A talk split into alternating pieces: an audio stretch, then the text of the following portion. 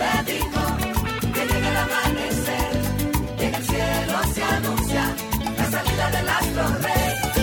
El sol de la mañana, el sol de la mañana, el sol de la mañana, el sol de la mañana. Son 106.5.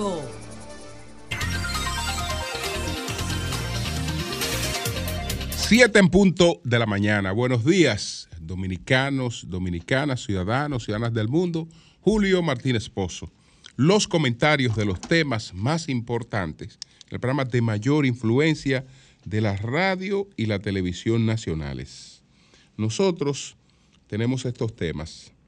El presidente Abinader, que trazará la agenda setting, a propósito de las semanales, vamos a analizar esto de las semanales, que es la rueda de prensa que el presidente va a tener todos los lunes en la tarde.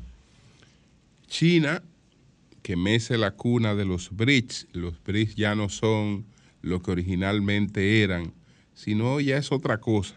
Incluso eso va rumbo a un cambio de nombre.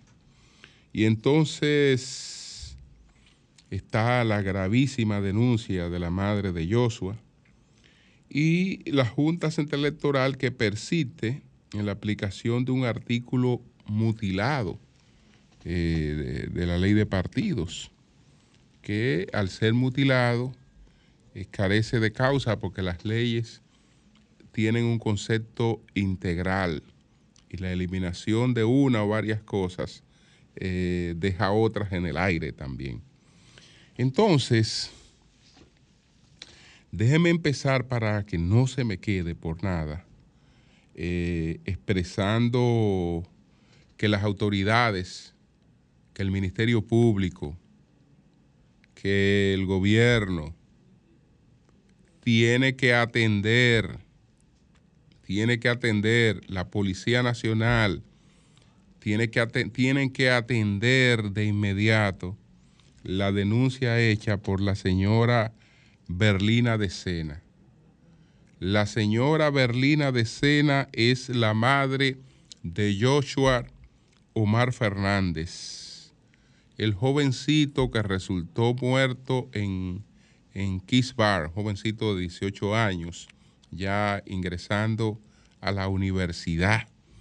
Eh, pues resultó muerto por una eh, banda de la que formaba parte o era su eh, coordinador, el señor o el joven Wesley Vicen Carmona, alias el doctorcito, y eh, de Jesús Pérez, Chiquito y Luis Brito.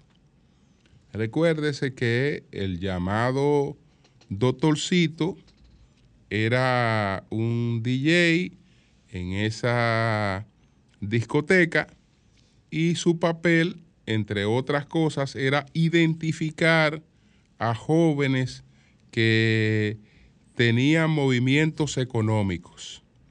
Y ahí llamaba a estos sujetos para eh, atracar a esos jóvenes. En un intento de atraco, parece que se presentó alguna situación y entonces resultó muerto Joshua Omar Fernández en Kispar.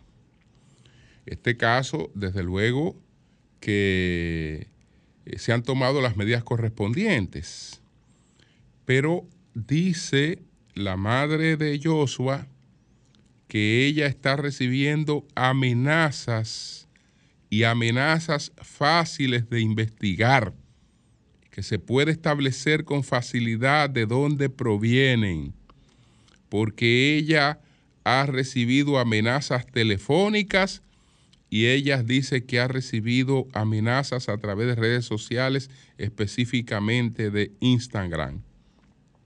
Entonces, la policía, el DICAN, tienen los mecanismos para establecer de dónde provienen esas amenazas. A ella lo que le han planteado es que tiene otros hijos y que si sigue eh, insistiendo en que este caso se mantenga vigente y en que estas personas sean condenadas, entonces eh, otros hijos de ella pueden padecer la misma situación del que ya le mataron. Es decir, a esta señora le están amenazando con matarle otros hijos porque ella está reclamando justicia para eh, el caso de su hijo que resultó muerto. Eso es sumamente grave y hay toda posibilidad de establecer qué pasa ahí. Eso no se puede quedar con una declaración que ella dio después de salir del el tribunal en el que se conocía eh, una revisión de la medida de coerción eh, de un año que tienen estos individuos, que esa medida se mantuvo. No, yo creo que hoy, hoy, eh, el director de la policía debe llamar a esta señora, conversar con ella. Y el Ministerio Público también debe llamar a esta señora, conversar con ella, para que ella suministre las informaciones de dónde han provenido esas amenazas y eso tiene que someterse inmediatamente a una investigación de rigor y rodear a esta señora de la seguridad necesaria en el sentido de que eh, como se va a investigar, como se van a establecer responsabilidades, cualquier cosa que se esté planificando contra ella puede ser disuadida. Entonces queríamos establecer esa posición con relación a ese caso para que entre todos los casos que tenemos que tratar, ese no se nos escape. Ese no se nos escape. Pero bueno, como mencioné el caso de los bridge, como mencioné el caso de los bridge, también lo trato brevemente. Esta fue una denominación que no la, no la hicieron ellos como tales no la hicieron ellos como tales, sino que a partir del 2001, eh, un investigador de Goldman Sachs, eh, pues empezó a denominar estos países como el grupo de los BRICS. Estos países en principio, en principio eran Brasil, era Rusia, era la India y era China. Y después se le agregó la S, que son BRICS, que es de Sudáfrica. Entonces, eh, una representación económica y poblacional que eh, emulaba o parecía ser el paralelo al llamado Grupo de los Siete, por lo que representaban estos países. Entonces, este grupo de los BRICS realmente se vio eh, sacrificado porque eh, el inicio, la letra con la que se inicia su, su sigla, es la, es, la, es la B de Brasil.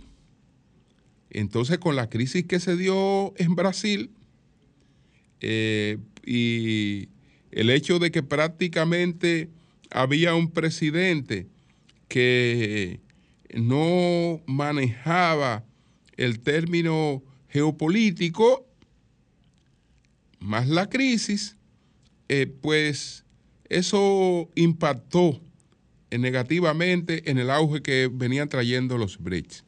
Eso fue uno de los factores, aunque hubo otro más importante que ese. El factor más importante en la ralentización de los BRICS es una nueva rivalidad que desde luego Estados Unidos la está alentando porque la necesita para contener a China. Esa nueva rivalidad que no es que se la inventó Estados Unidos, sino que son civilizaciones que han mantenido esa rivalidad, es la rivalidad que se ha ido despertando entre China e India. Dos civilizaciones antiguas, mucho más la, la hindú, y entonces eh, ellos, ellos cinco, con ya eh, un integrante disminuido, eh, no estaban en mucha capacidad de, de- llevar hacia adelante los BRICS porque eh, India tiene ciertos recelos de el auge que va tomando China y de las pretensiones que tiene China de convertirse en la principal potencia mundial. China quiere tener un lugar y no quiere estar por debajo de nadie como potencia mundial. Por eso recientemente veíamos la noticia, pero eso no es tampoco nuevo, de que eh, India está en la carrera espacial. Está en la carrera espacial. Entonces, bueno, los BRICS, eh, por más que demos cifras en estos momentos de lo que representan en términos profesionales o económicos, venían nati muertos. Pero China, entonces, lo ha relanzado. Lo ha relanzado. ¿Cómo lo ha relanzado China? China eh, ahora entiende que esto no puede ser un instrumento limitado a esa cantidad de países, sino que es un instrumento a través del cual ellos pueden eh, pues tener un mecanismo eh, de incidencia eh, geoestratégica. Y ahora entonces han empezado a ampliar el abanico de los BRICS. Ampliar el abanico de los BRICS. Y en principio, eh, pues le han integrado seis países. Pero después eh, que se agote esta etapa, van a integrar 12 países más. Hablemos ahora mismo solo de los seis integrados. Arabia Saudita. Arabia Saudita. ¿Por qué está allí Arabia Saudita? Arabia Saudita está eh, buscando un rol distinto porque Arabia Saudita era el suplidor más importante de petróleo, es decir, el jugador más importante en el mundo del petróleo. Como Estados Unidos pasó a una autosuficiencia en lo que tiene que ver con los fósiles, entonces el rol de Arabia Saudita disminuyó un poco y en el plano internacional Arabia Saudita se ha visto en la necesidad de reafirmar eh, su presencia eh, buscando otras amistades, ampliando su círculo de, de amistades, diríamos. Entonces está Arabia Saudita, están los Emiratos Árabes, está Irán, está Etiopía, está Egipto y está Argentina.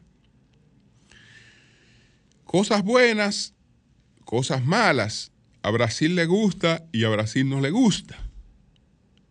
No le gusta porque antes, cuando hablábamos de los BRICS, hablábamos solo de cosas grandes. Y ahí solo estaban los grandes.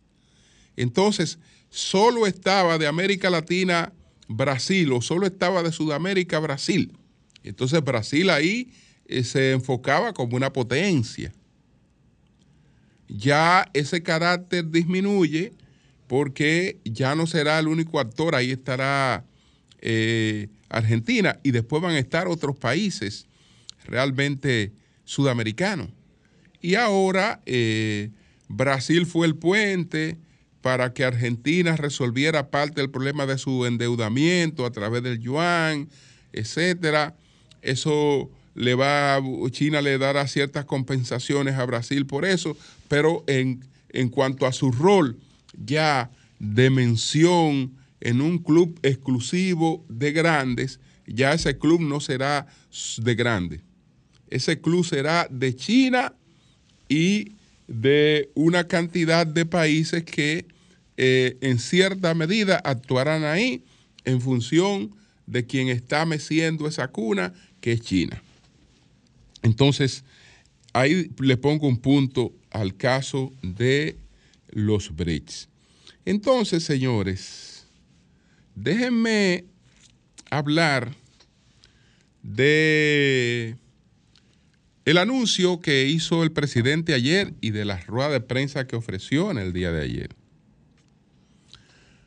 El presidente Abinader a partir de este lunes, tendrá todos los lunes a las cuatro y media de la tarde una rueda de prensa. Esas se llamarán la semanal del presidente con la prensa o la semanal con la prensa. Como decía Víctor, emula lo que ocurre con las mañaneras de López Obrador o con las propias semanales que eh, existen en países como Costa Rica, por ejemplo. Pero en el momento en el que el presidente toma esa decisión, eso conlleva otras lecturas y eh, hay que darle otras explicaciones. Hay una cosa que se llama la denominada agenda setting. ¿Con qué se come eso de agenda setting? Bueno, hay un rol, hay un rol que estaba atribuido y que era el rol que la sociedad le atribuía al periodismo. El periodismo no era otra cosa que un intermediario entre los hechos y la sociedad. El periodismo era el puente que ponía a la sociedad en contacto con los hechos. Ese rol se, se fue modificando, se fue modificando eh, porque eh, pasamos del rol de los impresos al rol no solo de la radio, sino más bien de la televisión, porque la, la radio, la radio y los impresos, aunque lo veamos muy diferente, tienen una coincidencia. Tienen una coincidencia. Que la radio y los impresos se hacen con palabras. Es decir, predominan las palabras, aunque los impresos estén acompañados de gráficos, pero las explicaciones son con palabras. Son con palabras. Eso tiene eh, en el subconsciente y en el individuo unos efectos distintos. Porque cuando se habla con palabras, las palabras se traducen en imágenes y esas imágenes fomentan una cultura de pensamiento. Es decir, eh, despiertan eh, la imaginación. Cuando llegamos entonces a la aparición y a la eh, preeminencia que toma la televisión, entonces viene una suplantación de la palabra por la imagen y que, va, a ser, que va a ser la prioritaria. Y eso varía un poco el rol de, del periodismo lo varía un poco porque eh, estamos hablando de que la televisión simulaba que el público era testigo de los hechos y era testigo de los hechos a través de la televisión. Y ya aquella intermediación eh, parecía una intermediación necesaria, pero no tan imprescindible. Entonces, bueno, después tenemos todas las complejidades que se nos añaden ahora con las redes sociales. En definitiva, nosotros hoy no somos el intermediario entre la sociedad y los hechos. ¿Qué hemos pasado a ser si no somos el intermediario entre la sociedad y los hechos? Nosotros somos unos clasificadores de los hechos. Además de que después y antes hay una cosa que está clara. Alguna gente no la tienen clara todavía, por eso eh, cualquiera plantea que una gente que tiene un, un celular puede hacer una labor de información. Eso no es verdad, porque la información no es, el hecho no es información. Es decir, el, el, hecho de que usted vea un hecho y transmite un hecho, eso no es información. La información eh, para, para ser tal está acompañada de un contexto y de una lectura que quien no tiene eh, las herramientas necesarias no la puede dar, no la puede ofrecer. Puede transmitir sencillamente el hecho y un cúmulo de hechos no es información. Entonces, como un cúmulo de hechos no es información, tenemos una cantidad de hechos, pero los hechos que terminan eh, posicionándose entre las personas son aquellos hechos que han tenido una valoración mediática. Y entonces, la intermediación entre esa cantidad de hechos y lo que terminan con una valoración mediática es lo que se denomina agenda setting. Es lo que se denomina agenda setting. Pero hay una pregunta para la que todos entenderíamos que tenemos respuesta y no es verdad que la tenemos. Y es facilita la pregunta. Es facilita la pregunta y, ahí entonces vamos a lo que, a lo que plantea eh, el señor presidente y a, los propósitos de esta, de esta cuestión. Si nos preguntamos qué es la opinión pública, ¿qué es la opinión pública? Señores, todo el mundo, todo el mundo entendería que sabe qué es lo que es la opinión pública. Y cualquiera te hace un resumen de lo que entiende que es la opinión pública. Bueno, la opinión pública pudiéramos decir qué es la opinión de la gente eh, publicada o qué es la opinión de la gente establecida en estudios, eh, en encuestas, por ejemplo. Es decir, que la opinión pública no es, una, no es otra cosa que un reflejo de lo que se está pensando mayoritariamente. Eso es lo que entendemos y creemos que, que es la opinión pública. Pero eso no es la opinión pública. Eso no es la opinión pública. Y quienes manejan estrategia, quienes manejan estrategia, saben que esa no es la opinión pública. Esa no es la opinión pública. Eso es lo que se cree que es la opinión pública. Pero esa no es la opinión pública. El concepto que para mí más se aproxima a lo, a lo que es la opinión pública es el que establece una filósofa, socióloga alemana eh, llamada Elizabeth, Elizabeth Noel, Noel Newman, en una obra que se titula La espiral del silencio. Ella demuestra, y eso pudo hacerse a partir de la psicología, de la sociología, que la opinión pública no es la opinión libre expresada por la mayoría de la gente. No, ella, ella establece que la opinión es todo lo que la gente opina por temor a no, a no aislarse. Es decir, es todo lo que la gente opina en consonancia con lo que cree que es la opinión mayoritaria, para no aislarse. En resumen, yo le resumo que ella el, concepto lo maneja de manera distinta. Ella dice lo siguiente, y esta es una, eh, digamos, de la fuente de los estudios de, opinión. Y no, no, no, no, no, no, creo que, no, que haya ningún estratega, eh, digamos, que no haya pasado por, eh, por Elizabeth y su obra. Las opiniones públicas son actitudes o comportamientos que se tienen que expresar en público para no aislarse. ¿Usted, usted me entiende? Las opiniones públicas son actitudes o comportamientos que se tienen que expresar en público para no aislarse. En los ámbitos de controversia o de cambio, las opiniones públicas son las actitudes que pueden expresarse sin correr el riesgo de aislarse.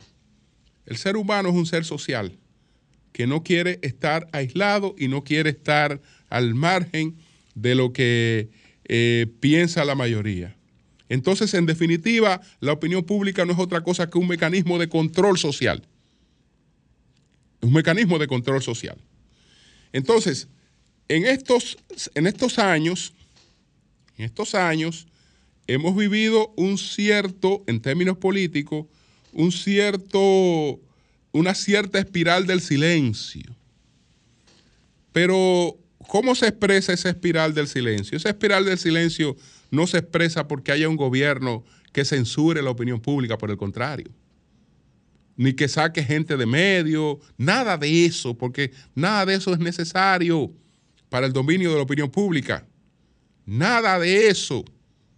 No, la espiral del silencio está en avergonzar a una parte de la opinión.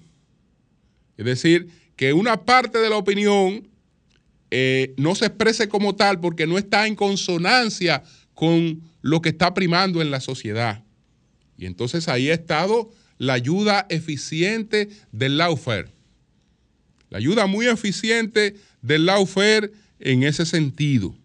Es decir, yo eh, no me puedo expresar, yo no me puedo expresar eh, en, en términos de simpatía en relación con cosas que la sociedad la está censurando, que la, que la sociedad la está reprimiendo, que la sociedad la está perjudicando. Y entonces en ese sentido ha habido un manejo, ha habido un manejo realmente estratégico, eficiente de lo que se llama la espiral del silencio. Pero aún así, el presidente continúa a la ofensiva en ese sentido, en lo que es el manejo de la opinión. Entonces ahora, estando siempre montado en el ring, se coloca a la vanguardia del ring. A la vanguardia del ring. En el momento en el que arrancamos la fase final de una campaña electoral. El presidente se coloca a la vanguardia del ring. En lo adelante, en lo adelante, entonces hay una trazabilidad de la agenda y de las cosas que se van a discutir y que se van a establecer. ¿Y quién la traza? La traza el líder. Y la opinión corre detrás del líder. Y eso tiene realmente unos efectos importantes. Eso tiene, uno, unos efectos importantes. Ocurrirá que a partir de, de, de de las semanales, ocurrirá a partir de las semanales que los propios candidatos opositores tendrán que continuar en parte esa agenda. Deberán tener la habilidad un poco también de establecer la propia, pero están en la obligación porque los medios, los medios ya tienen una pauta trazada, pero no, pero no es una pauta trazada ni impuesta. Eso no es, eso no es una imposición. Eso no es ni siquiera una sugerencia. Es que el hecho de que el presidente se plantea en, en una tarde de lunes a hablar sobre una serie de temas, ya esos temas te toman parte de toda la dinámica de la semana. Pero toda la dinámica de la semana te la, te la- te la toman, te la toman esos temas. Entonces, se dice que se va a tratar todo menos política. Bueno, ¿cómo que menos política? ¿Y qué es lo que no es política? Que no se va a hablar de política. ¿Y quién ha dicho que los candidatos hablan de política? Los candidatos hablan de temas. Es decir, los candidatos hablan de la economía, los candidatos hablan de las ejecuciones, hablan de, de- de la corrupción, hablan de la esperanza. Es decir, nadie se para a hablar de política. Nadie se para a hablar de política. Porque usted hablando de política no impacta. Usted es un político, pero usted habla de temas que tenga que ver con las cosas que la gente eh, puede estar sintiendo. Y eso será lo que hará el presidente. Eso será lo que hará el presidente y lo que en cierta medida trata de condicionar eh, a toda la opinión pública. Entonces, desde el punto de vista estratégico, eso es correctísimo. Eso es correctísimo. El, presidente se coloca eh, realmente a la ofensiva en una etapa clave de su campaña electoral. Se coloca a la ofensiva en términos, en términos mediáticos, eh, procurando un dominio cuasi pleno de la agenda mediática. Y eso es legítimo. Eso es totalmente legítimo. Ahora, los demás sabrán cómo eh, se responden, cómo eh, contrarrestan esto, porque evidentemente que ahí hay eh, una intención clara de imponer, de imponer la agenda, de dominar la agenda. Y olvídese, el que domina es el que está dando adelante. Y el que da adelante da dos veces. Entonces, por ahí es que viene la cosa. Por ahí es que viene la cosa, que más o menos la quise poner en, en el contexto con- eh, conceptual, porque esas no son cosas que, que no están pensadas. Detrás de cualquier movimiento político inofensivo, eh, hay pensamiento. Hay pensamiento. Por eso no se lleve de quien le diga a usted que se ha acabado pensar. No, no, si usted no tiene capacidad de pensar, a usted lo manejan siempre. Porque detrás de cualquier cosa que se hace hay pensamiento. Y hay frialdad. Y hay objetivos. Y hay objetivos. Entonces, eso es importante eh, tenerlo, tenerlo claramente, tenerlo claramente establecido. Entonces, bueno, déjeme ver aquí lo de la Junta, que fue lo único que se me queda ya.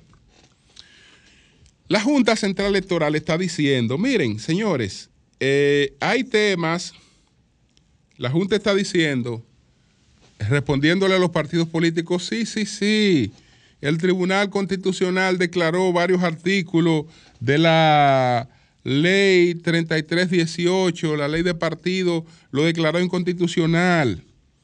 Entonces, ustedes tienen razón, el artículo 4 es inconstitucional, se refiere al artículo 4 de el artículo 44. El artículo 44, la ley de partido, hay varios, eh, digamos, eh, acápites de ese artículo que fueron, o varios párrafos que fueron declarados inconstitucional. El- la Junta Central Electoral le ha respondido a los partidos, sí, hay, eh, es verdad, usted tiene razón, el artículo 4 es inconstitucional, el 6 es inconstitucional y el 7 es inconstitucional. Pero ellos dicen, no es inconstitucional el 1, no es inconstitucional el 2, no es inconstitucional el 3, no es inconstitucional el 5, no es inconstitucional el 8. Señores, es difícil que haya un artículo, porque un artículo es integral. Un artículo es integral. Y cuando ha sido mutilado, prácticamente pierde su causa y las cosas con las que se queda son cosas eh, elementales y hasta contradictorias. Veamos, por ejemplo, vayamos al artículo 44 a ver qué es lo que está prohibido y qué es lo que está permitido. Eh, dice la Junta que el artículo 4 es inconstitucional. Vamos a ver el artículo 4 de... El artículo 4 dice, toda propaganda política, las cosas que se prohíben, toda propaganda política que se fundamente, haga referencia o pueda percibirse de manera negativa y respetuosa, contrario a los principios, costumbres y valores culturales de la comunidad local, regional, en el orden religioso, que si yo cuando, eso fue declarado inconstitucional, ese, ese artículo de, de esa ley. Fue declarado inconstitucional. Fue declarado el, el inconstitucional el artículo 6, la difusión de mensajes negativos a través de las redes sociales que empeñen la imagen, eso fue declarado inconstitucional. El 7, la promoción política a través de mensajes publicitarios colocados y transmitidos por los diferentes medios de comunicación radial fue declarado inconstitucional. Pero que el 1 es constitucional y vamos a ver qué es lo que el 1 que está prohibida la pintura en las calles, pero eso está prohibido, nadie está pintando calles en las aceras, en los contenes, en los postes del tendido eléctrico, en los árboles, sí, eso está prohibido. Y de, eh, eso está prohibido, eso no, eso no hay problema. Eso es el artículo 1. El artículo 2, que la Junta dice que está vigente, vigente. Los afiches, vallas, cruzacalle, calcomanía, adhesivos, distintivos y murales altoparlantes y cualquier otro medio de publicidad partidaria que no se coloque acorde con lo establecido en la presente ley o que no se coloque en los locales de los partidos o agrupaciones o movimientos políticos. Bueno, los partidos pueden decir que no están violando eso. El artículo 3, el uso de pintura o afiche no removible a menos que se coloquen en los locales y propiedades de los partidos, movimientos y agrupaciones políticas. Entonces el artículo 5, la propaganda, eh, esos son los que supuestamente están vigentes, la propaganda que perjudique la estética urbana, dañe el medio ambiente y los recursos naturales o contravenga las disposiciones sobre ornato municipal. Estamos claros. Eh, entonces, el 8, hacer referencia o uso de imagen del, del, de, de la, del, del, precandidato en nombre de entidades públicas o privadas en las que pertenece o represente. Esto se refiere a los incumbentes, sobre todo, no a los partidos políticos de oposición, sino a los incumbentes. A los incumbentes, pero eso, señores, es una cosa prácticamente imposible. Es una cosa prácticamente imposible porque eh, el alcalde que se está promoviendo para reelegirse es como alcalde que él se está promoviendo. Y si él quiere reelegirse, es porque él, él, lo está haciendo en nombre de la gestión que está haciendo. Y todo lo que va a, a invocar en su beneficio va a ser el resultado de la gestión.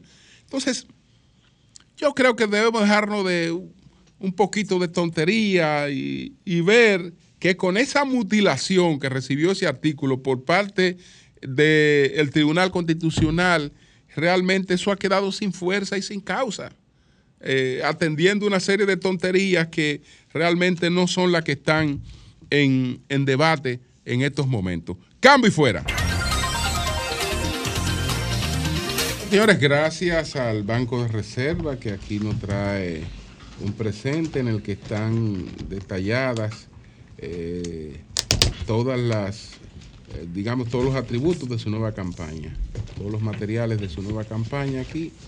Eh, Bellísima. Pues, y ya tendremos oportunidad de, de verlo. Dice, como el banco de todos los dominicanos, dice Julio, estamos detrás de cada dominicano que crece, apoyando el desarrollo, impulsando el crecimiento de todos los sectores que hacen de nuestro país nuestro mayor orgullo. Ya luego la veremos con más detalles. Muchas gracias. Bueno, tenemos a Jairo aquí. Jairo, dime, yo sé que Altagrasita ya se va a Altagrasita. ¿Altagrasita cuál? No, no es la de ustedes, es la de Miguel. Ah. ¿Eh? ¿Aló? Muy buenos días. Sí. Buenos días al toque de queda de el país y de América Latina, el sol de la mañana. Buenos días a todos y muchas bendiciones a mi gran amiga María Elena Núñez y hola, a todos hola. los presentes ahí en el sol. Julio Martínez sí. Poz, yo te revelé a ti la semana pasada que venía un ciclón de renuncias en el Partido Revolucionario Dominicano. ¿Sí o no, Julio? Sí, sí, vamos a ver cuáles sí. son esas renuncias. Eh, en el día de ayer empezó ya, empezó Jaina a morir. En el día de ayer, como tú lo afirmaste ahora, renunció la niña bonita del ingeniero Miguel Vargas Maldonado, que es Altagracita Tavares, es vicepresidenta nacional del PRM, fue pasada miembro de la comisión organizadora de la convención de la presidencia del PRD y también eh, fue presidenta de, los asuntos mu mu municipales del Partido Revolucionario Dominicano. La niña bonita le decía, ¿no? Porque Miguel era loca con eh, loco, perdón, con Altagracita Tavares. Renunció formalmente del PRM en el día de ayer en desacuerdo, en desacuerdo con la alianza PRD, PLD y Fuerza del Pueblo. Pero a partir de hoy, Julio, hoy, ya hoy, a las 4 de la tarde, en el Hotel Mario, en el Salón Casicasgo, a las 4 de la tarde, un grupo importante, Nayicha Ede. ¿Pero quiénes están ahí? Vamos a mencionar dos nombres, por lo menos. Te voy a mencionar nombres, te voy a mencionar nombres. Va a estar ahí en ese encuentro hoy a las 4 de la tarde en el Hotel Mario. Atención, periódico El Pregonero, mi primo Kelvin Ortiz, que siempre se hace eco de la primicia y las revelaciones que damos. Va a estar ahí Rafael Vázquez Fiquito. Ok. Ya eso no es El nuevo. ex diputado, el ex diputado de La Vega, Hugo Núñez. Hugo se fue. Va a estar ahí. Hace rato. Hugo Núñez, no. Sí. Hugo, Hugo Núñez, el ex senador de Atomayor, Juan Morales. Eso es Va a estar ahí. La, no, no, no, por favor. por Adelante, favor. adelante. Va a estar ahí la subsecretaria nacional Betty Baez, la subsecretaria de comunicaciones Nadia Andújar. Va a estar el ex encargado electoral Mon Molina, que tú lo conoces, Julio. Sí, sí. Y una playa más de dirigentes. ¿Qué tú sabes, PRD. ¿Qué tú sabes de Junior Santos que no lo ha mencionado ahí? ¿Qué sabe de De Junior? rumores, me informaron la fuente hoy a las 5 de la mañana que hoy va a haber una conversación con Junior Santos para ver si va a estar presente en esa en esa rueda de prensa hoy a las 4 de la tarde. Yo estuve, Julio, este fin de semana buscando a Junior Santos hasta los centros espiritistas fui de Sacarrizo y no lo pude ver, Julio. Lo llamé, el hombre no coge. Ve al taller, ve al taller, que ni Junior siempre está metido en el taller. ni se, ni se deja ver. No, no, pero el hombre está escondido. No, Junior tiene que trabajar esos la- talleres pero- todos los días. Pero se rumora de que puede estar presente en esa rueda de prensa esta tarde. Pero lo que te mencioné y mucho más son los que van a estar ahí. Al parecer, Julio, ese grupo ya está decidido, como me informaron algunos, de apoyar la reelección y del de el presidente Luis Abinader y abandonar el barco del ingeniero Miguel Vargas Maldonado en desacuerdo con la alianza. Según como ellos me acaban de informar hoy a las 5 de la mañana que yo hablé con algunos de ese grupo que hoy van a estar presentes Jairo. en esa rueda de prensa. Jairo, ya encontraron la excusa perfecta. Sí. La, la alianza, esa es la excusa para ese grupo que como señalaba Pedro y, y- y Julio también, algunos de ellos, hace tiempo que ya no están realmente en el Partido Revolucionario Sí. Dominicano. No, ese grupo, tú tienes que entender que ese grupo fue el que participó en el proceso de convención junto al ingeniero Miguel Vargas Maldonado. Ellos seguían en, en su en su en su en su PCB o siguen a partir de hoy si toman ya la decisión de abandonar a Miguel y apoyar al presidente Luis Abinader. Pedro Jiménez, Bien.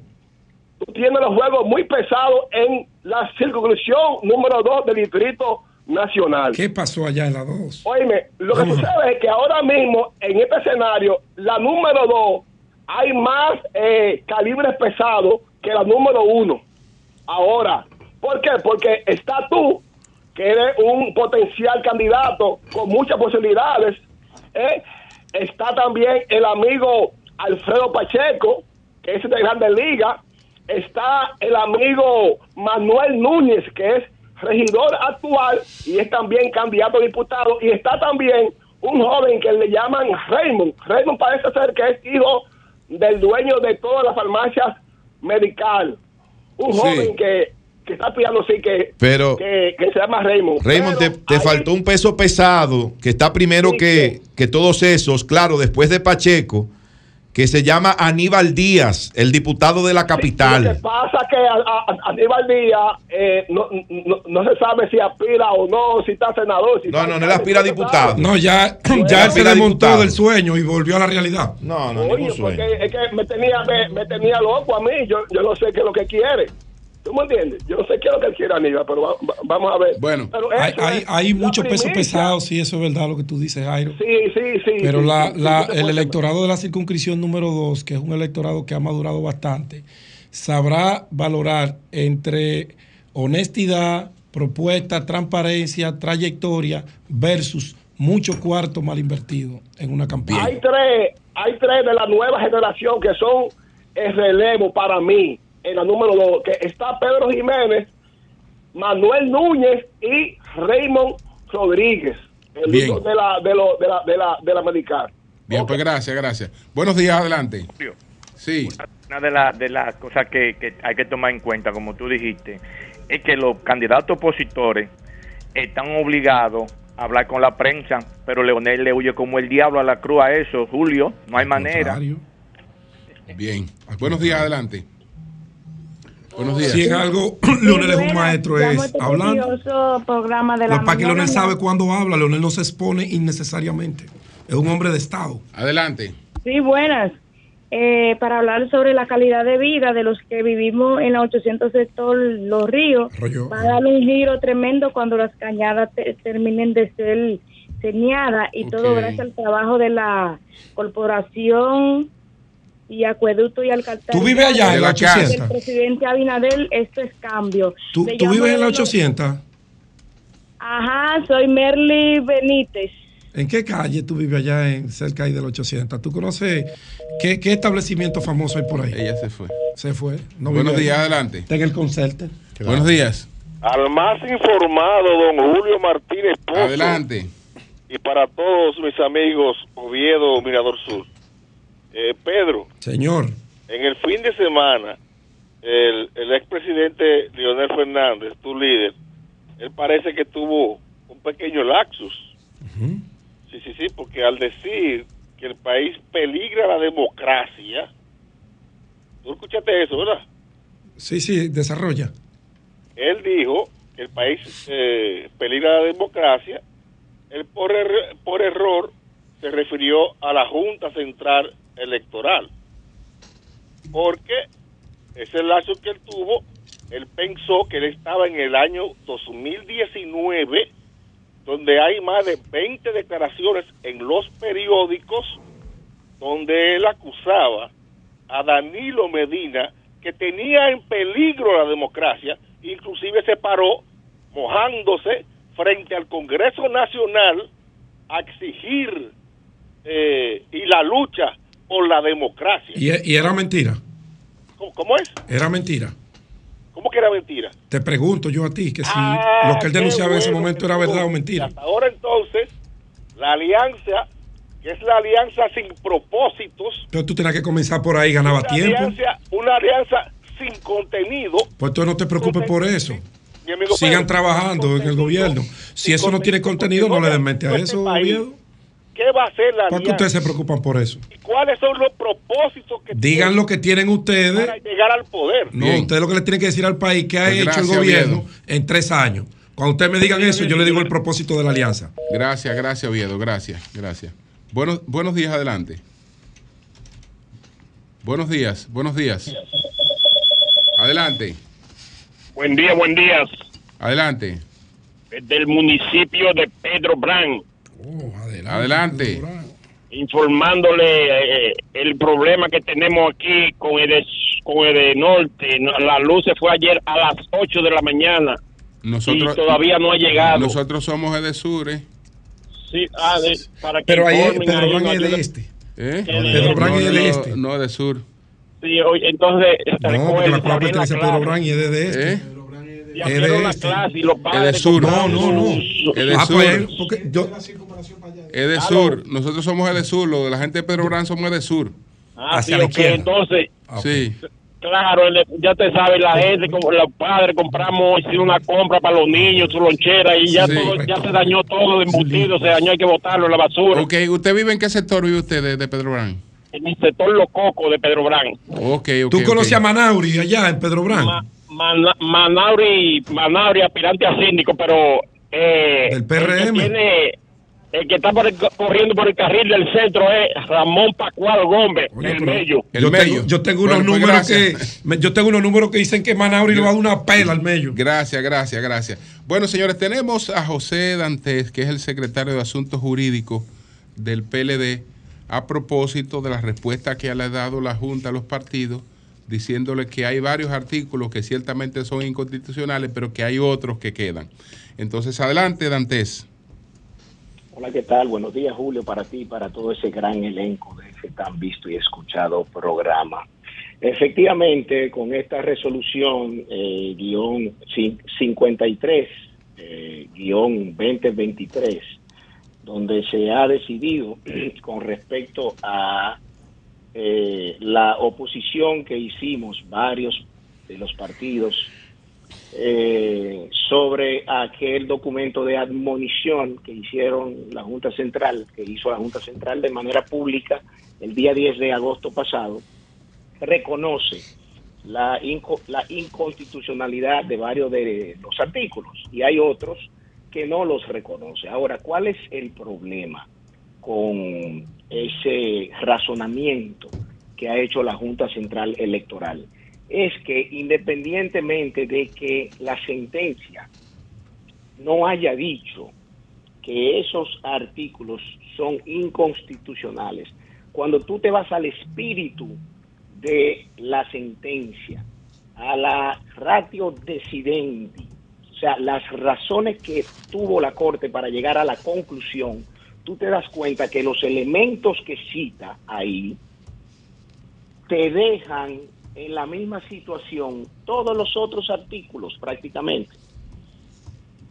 La mayoría de los artículos. ¿Por qué? Porque en la sentencia 441-19 que se declara inconstitucional el artículo 43, que es uno que no se ha tocado, dice esa sentencia que ese artículo realmente representa, eh, bueno, que no es cónsono, que no es cónsono con la constitución, porque limitar que los precandidatos tengan que dirigir su propaganda hacia los electores internos, eh, realmente no tiene ningún sentido cuando ellos pueden utilizar el padrón uni- eh, eh, de la Junta Central para llevar a cabo sus procesos. Y consideran que la prohibición de la campaña externa, párrafo 12.3.6 de, de, esa, de la sentencia, dice que prohibir, prohibir la campaña externa a los partidos consti- constituye un valladar para que la propaganda de sus precandidatos, ojo, precandidatos, llegue a los electores que no son militantes de los partidos. Lo que a juicio de, ese, de esa sentencia dice no es ni lógico ni razonable por lo que se vulnera el principio de razonabilidad. O sea, a todas luces es irrazonable, es ilógico y arbitrario, ya que si bien es cierto que se procura con esto garantizar la paz ciudadana, no es menos cierto que por otra parte la prohibición no, no es un medio idóneo para lograr el fin de qué? De procurar la paz ciudadana. Pero más aún, Julio, en el artículo 44, que tú muy bien lo citabas, con cuáles numerales son inconstitucionales de acuerdo a la Junta Central y cuáles no. El punto número dos, que es el que tiene que ver eh, con la colocación de las vallas, los afiches, ellos lo mantienen como que está vigente. Ahora, ¿cuál es la sanción para el que ponga una valla como dice el artículo 44.2? ¿Tú sabes cuál es la sanción? Está en el párrafo 3 de ese mismo, ar- de ese mismo artículo 44. Dice, las, las violaciones al presente artículo serán sancionadas con la retención de los fondos públicos que aporta el Estado a los partidos. Pero ese, pero ese párrafo 3 fue declarado inconstitucional también. ¿Qué quiere eso decir? Que no existe ninguna sanción, ninguna sanción para la colocación, en este caso, de vallas, de calle, de calcomanía, de adhesivo. O sea, ese 44.2 que para la Junta Central Electoral, para la Junta, obviando el espíritu de, de la sentencia, está vigente, no tiene una sanción.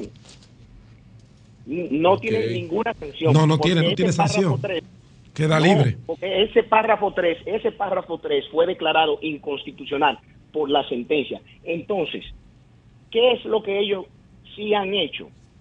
Se han basado en el artículo 3 308 de la actual ley electoral, la 2023, el 308, en su numeral cuarto y quinto, para prohibir los mítines, las marchas y las caravanas. Ahora, eso entra en conflicto con el derecho de la libertad de reunión y de la libertad de expresión, que son derechos fundamentales. Entonces, la propia ley electoral dice en su artículo 334 que todas las todas la- las decisiones administrativas de un contenido electoral eh, que violen algún tipo de disposición de derechos de los partidos o de sus miembros serán conocidas por el TSE. Pero además dejan de lado la sentencia del TSA del 2019, que esa sentencia fue la que dijo claramente que la Junta Central Electoral no podía, no podía limitar la colocación de las vallas en la pre-campaña porque eso estaba e- eso era romper el principio de igualdad entre los medios de comunicación porque si por un lado tú como precandidato tienes la facultad de poner un spot por la radio o, o una promo de, eh, un spot por la televisión o una promo por la radio Oh, y las redes también.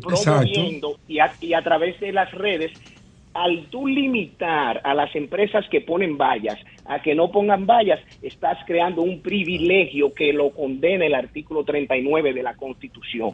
Entonces, aunque esa sentencia fue y, es un control difuso de la constitucionalidad, la Junta Central Electoral que fue dictada en contra de esa Junta Central Electoral, porque fuera una gestión o fuera otra, es el órgano electoral, ¿no? Debería de, re- de re- de respetar el contenido de esa sentencia. Entonces, lo que la Junta espera a todas luces es que los partidos tengamos que recurrir esto ante las vías jurisdiccionales que hay para que a ellos le dicten una sentencia igual que en el 19. Eso es lo que ellos andan buscando, básicamente. Bien. Pero por otro lado, desde el punto de vista político, ¿qué es lo que se logra con esto? Sacar a los partidos de oposición de las calles y quién se queda en el escenario político solo.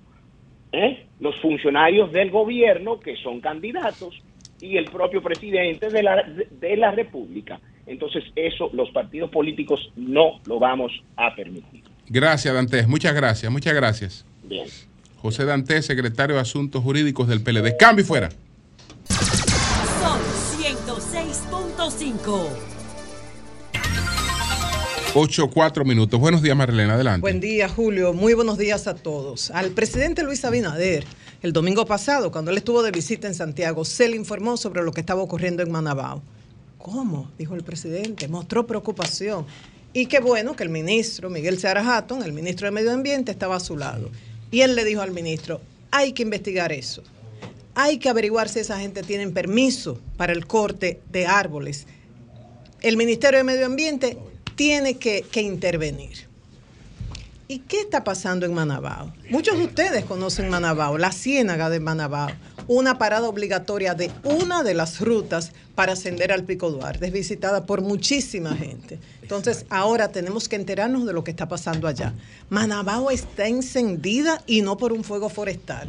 Es una comunidad empoderada por la defensa de los recursos naturales, específicamente el agua, de la cual depende la energía eléctrica que ellos tienen y los cultivos agrícolas. Pero también Manabao está protestando por lo que han, de- han denunciado como abusos, el arresto de dos dirigentes de una micro hidroeléctrica creada, inaugurada hace como ocho años y que lo manejan a modo de cooperativa. Hoy precisamente a las 9 de la mañana se conoce en La Vega la medida de coerción contra Emiliano Capellán, presidente de esta, de micro hidroeléctrica de Arroyo Frío, y Crucito Abreu, que es secretario general. Ellos están acusados de maltrato animal, de matar un mulo, de invadir terreno privado. Pero ¿qué, qué es lo que está pasando? Ya les decía, esta pequeña hidro- hidroeléctrica que es defendida por la comunidad, lleva energía, agua a cerca de, de 300 personas. Entonces, ellos acusan a dos individuos, específicamente Juanito Jiménez y Omar Rodríguez, acusa a la comunidad, a estas personas, de apropiarse de manera irregular de terrenos del Estado para desarrollar un proyecto. Venden tierras, de hecho yo conozco personas que han comprado estas tierras y dicen yo pagué y tengo mis títulos y es legal. Pero ahí es el Ministerio de Medio Ambiente que tiene que investigar eso y el Ministerio Público también. Eso no se puede dejar en el aire porque va a haber sangre, lamentablemente. Ojalá que no, pero si no actúan va a haber sangre ahí. Entonces ellos son acusados también por la comunidad de una tala indiscriminada de árboles. Están tumbando pinos, sembrando café y desarrollando un proyecto de tierras para vender. Entonces, un grupo de comunitarios dirigentes de la hidroeléctrica fueron a principios de agosto para verificar si esta denunciada tala de árboles, desmonte de, de zona boscosa era cierto. Dicen ellos que lo comprobaron. Informaron al Ministerio de Medio Ambiente por los canales correspondientes. Ahí está la línea verde, que uno puede denunciar. Eh, El ministerio incentiva que la población lo haga, pero no le hicieron caso, no hubo respuesta. Se le informó directamente al ministro Miguel Searajato, pero dicen ellos no hubo respuesta. Entonces, ¿qué pasa? Días después, estas personas que son acusadas de depredar, de talar, de desmontar, de, quitar los pinos, de deforestar, entonces se querellan contra un grupo y dos específicamente dirigentes de la hidroeléctrica y los acusan de matar un mulo y de invadir terreno privado. Y aquí uno no sabe qué es lo más grave, si es el daño al medio ambiente, si es la negligencia del Ministerio de Medio Ambiente o es la actitud de la Policía Nacional y del Ministerio Público que no investigan porque arrestan a dos personas sin conocer la verdad. Entonces, si yo quiero armar un expediente contra Nayib, independientemente de que sea cierto o falso, la policía y el Ministerio Público van a actuar contra él. Y si mi interés era hacerle daño, uno no entiende esto. Pero bueno, ¿quién tiene la razón? ¿Cuál es el problema? Que el Ministerio de Medio Ambiente no ha actuado.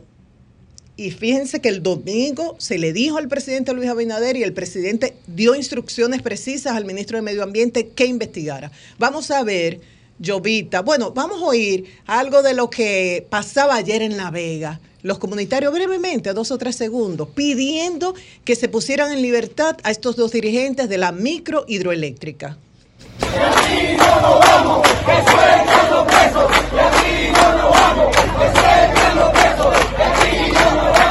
De aquí no nos vamos hasta que suelten los presos. Entonces escuchemos ahora, Llovita, me imagino que ya está listo el corte del senador Rogelio Genao, senador de La Vega, fijando su posición en torno a este tema. Como senador de la provincia de La Vega queremos expresar nuestro total repudio por el apresamiento de Cruz Abreu y Emiliano Capellán Peralta.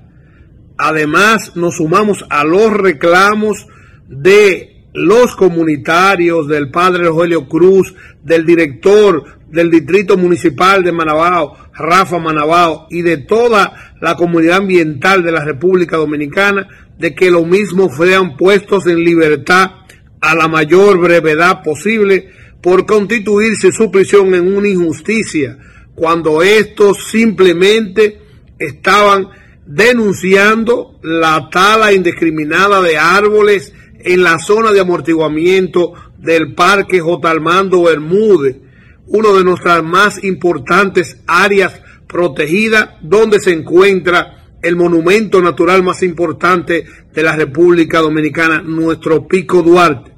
Urgimos la intervención inmediata del Ministerio de Medio Ambiente a fin de que se pongan los correctivos y se detenga de inmediato el plan de manejo que sustenta la aprovechó, la aprovecha, el aprovechamiento indebido de esos árboles en esa zona tan sensible de amortiguamiento de nuestro parque J. Armando Bermúdez. Muy claro lo dicho por el senador. Él apoya el reclamo de la comunidad y dice que hay que detener la tala de árboles. Hay que aclarar, tal y como él lo dijo, que esa zona no está en área protegida, sino colindante al Parque J. Armando Bermúdez. Pero ustedes saben que muy cercano a ríos o en pendientes usted no puede hacer lo que le da la gana, porque si usted está desmontando ahí, eso afecta, baja el caudal de los ríos cercanos. En esta querella que vamos a ver en pantalla, vemos los detalles de, de qué acusan estas personas a los dirigentes de la hidroeléctrica. Dice que a principios de agosto se presentó una turba de ocho personas con colines y cuchillos en manos que se hicieron pasar por personal de migración, rompieron el portón, mataron un mulo a palos, destruyeron tuberías y los acusan de muerte de, animales domésticos y violación de propiedad. Entonces, escuchamos ya la posición de un legislador, vamos a escuchar ahora la posición de un funcionario de medio ambiente que es el administrador del parque, Alex Co- Corona. Vamos a ver. En estos momentos administro el Parque Armando Bermúdez que colinda con la comunidad de la Ciénaga de Manabao, una de las comunidades que más han progresado en cuidar los recursos naturales no renovables que ellos tienen. Pero el conflicto es fuera del área protegida. Sin embargo, apoyamos a la comunidad, es lógico, porque nosotros que tenemos más de 20 años haciendo vida en esa comunidad, hemos visto como el agua, la fuente de agua han ido disminuyendo. Entonces no es posible que una comunidad que usa como materia prima el agua para su hidro, Señores, estamos hablando de una inversión de cerca de 50 millones de pesos que se hizo en el 2015 con fondos internacionales, del sector privado, de instituciones gubernamentales y el trabajo de los campesinos y de los comunitarios. Una microhidroeléctrica que da agua, que da energía a cerca de 300 familias. Y como decía en principio, uno no sabe qué es lo más grave, si la tala indiscriminada de árboles, si la apropiación de manera irregular, en caso de que se compruebe de que es así, pero hay una acusación de terrenos del Estado o la negligencia, la inercia del Ministerio de Medio Ambiente. Y no dice que el recurso agua es importantísimo y no acaban de firmar el pacto del agua. Y entonces así es que defendemos este recurso con esa gravísima escasez que vivimos este año y por otro lado la Policía Nacional y el fiscal, el Ministerio Público, ¿de qué se valieron para arrestar a estas personas? ¿Realmente son ellos los agresores? ¿Realmente ellos invadieron, destruyeron algo del sector privado o denunciaron un daño a los recursos naturales? Entonces el Ministerio de Medio Ambiente que responda, que investigue y que hable y que evite sangre en Manabao. Son las 8.14 minutos. Buenos días, Pedro. Adelante. Buenos días, Julio. Buenos días a Eury, a Nayí, a María Elena. Buenos días, camarada. Buenos días a todo el panel y sobre todo buenos días a el equipo de producción, a nuestros amables televidentes, radio escucha y cibernautas. Aquí estamos. Este es el sol de la mañana. Bueno, varios puntitos copan la agenda. En el día de ayer inició el año escolar 2023-2024. No podía pasar el júbilo de, que provoca para los niños volver a encontrarse con sus amiguitos y que ese escenario pues automáticamente sea manchado, sea enturba, turbado por las críticas a los libros con los cuales ellos van supuestamente a aprender. Tenemos desde antes de cerrar el año escolar pasado hablando de los libros de texto. El Ministerio de Educación echó a la basura 3.800 millones de pesos bajo el alegato de que esos libros estaban desfasados. Pero oh, cosa del destino.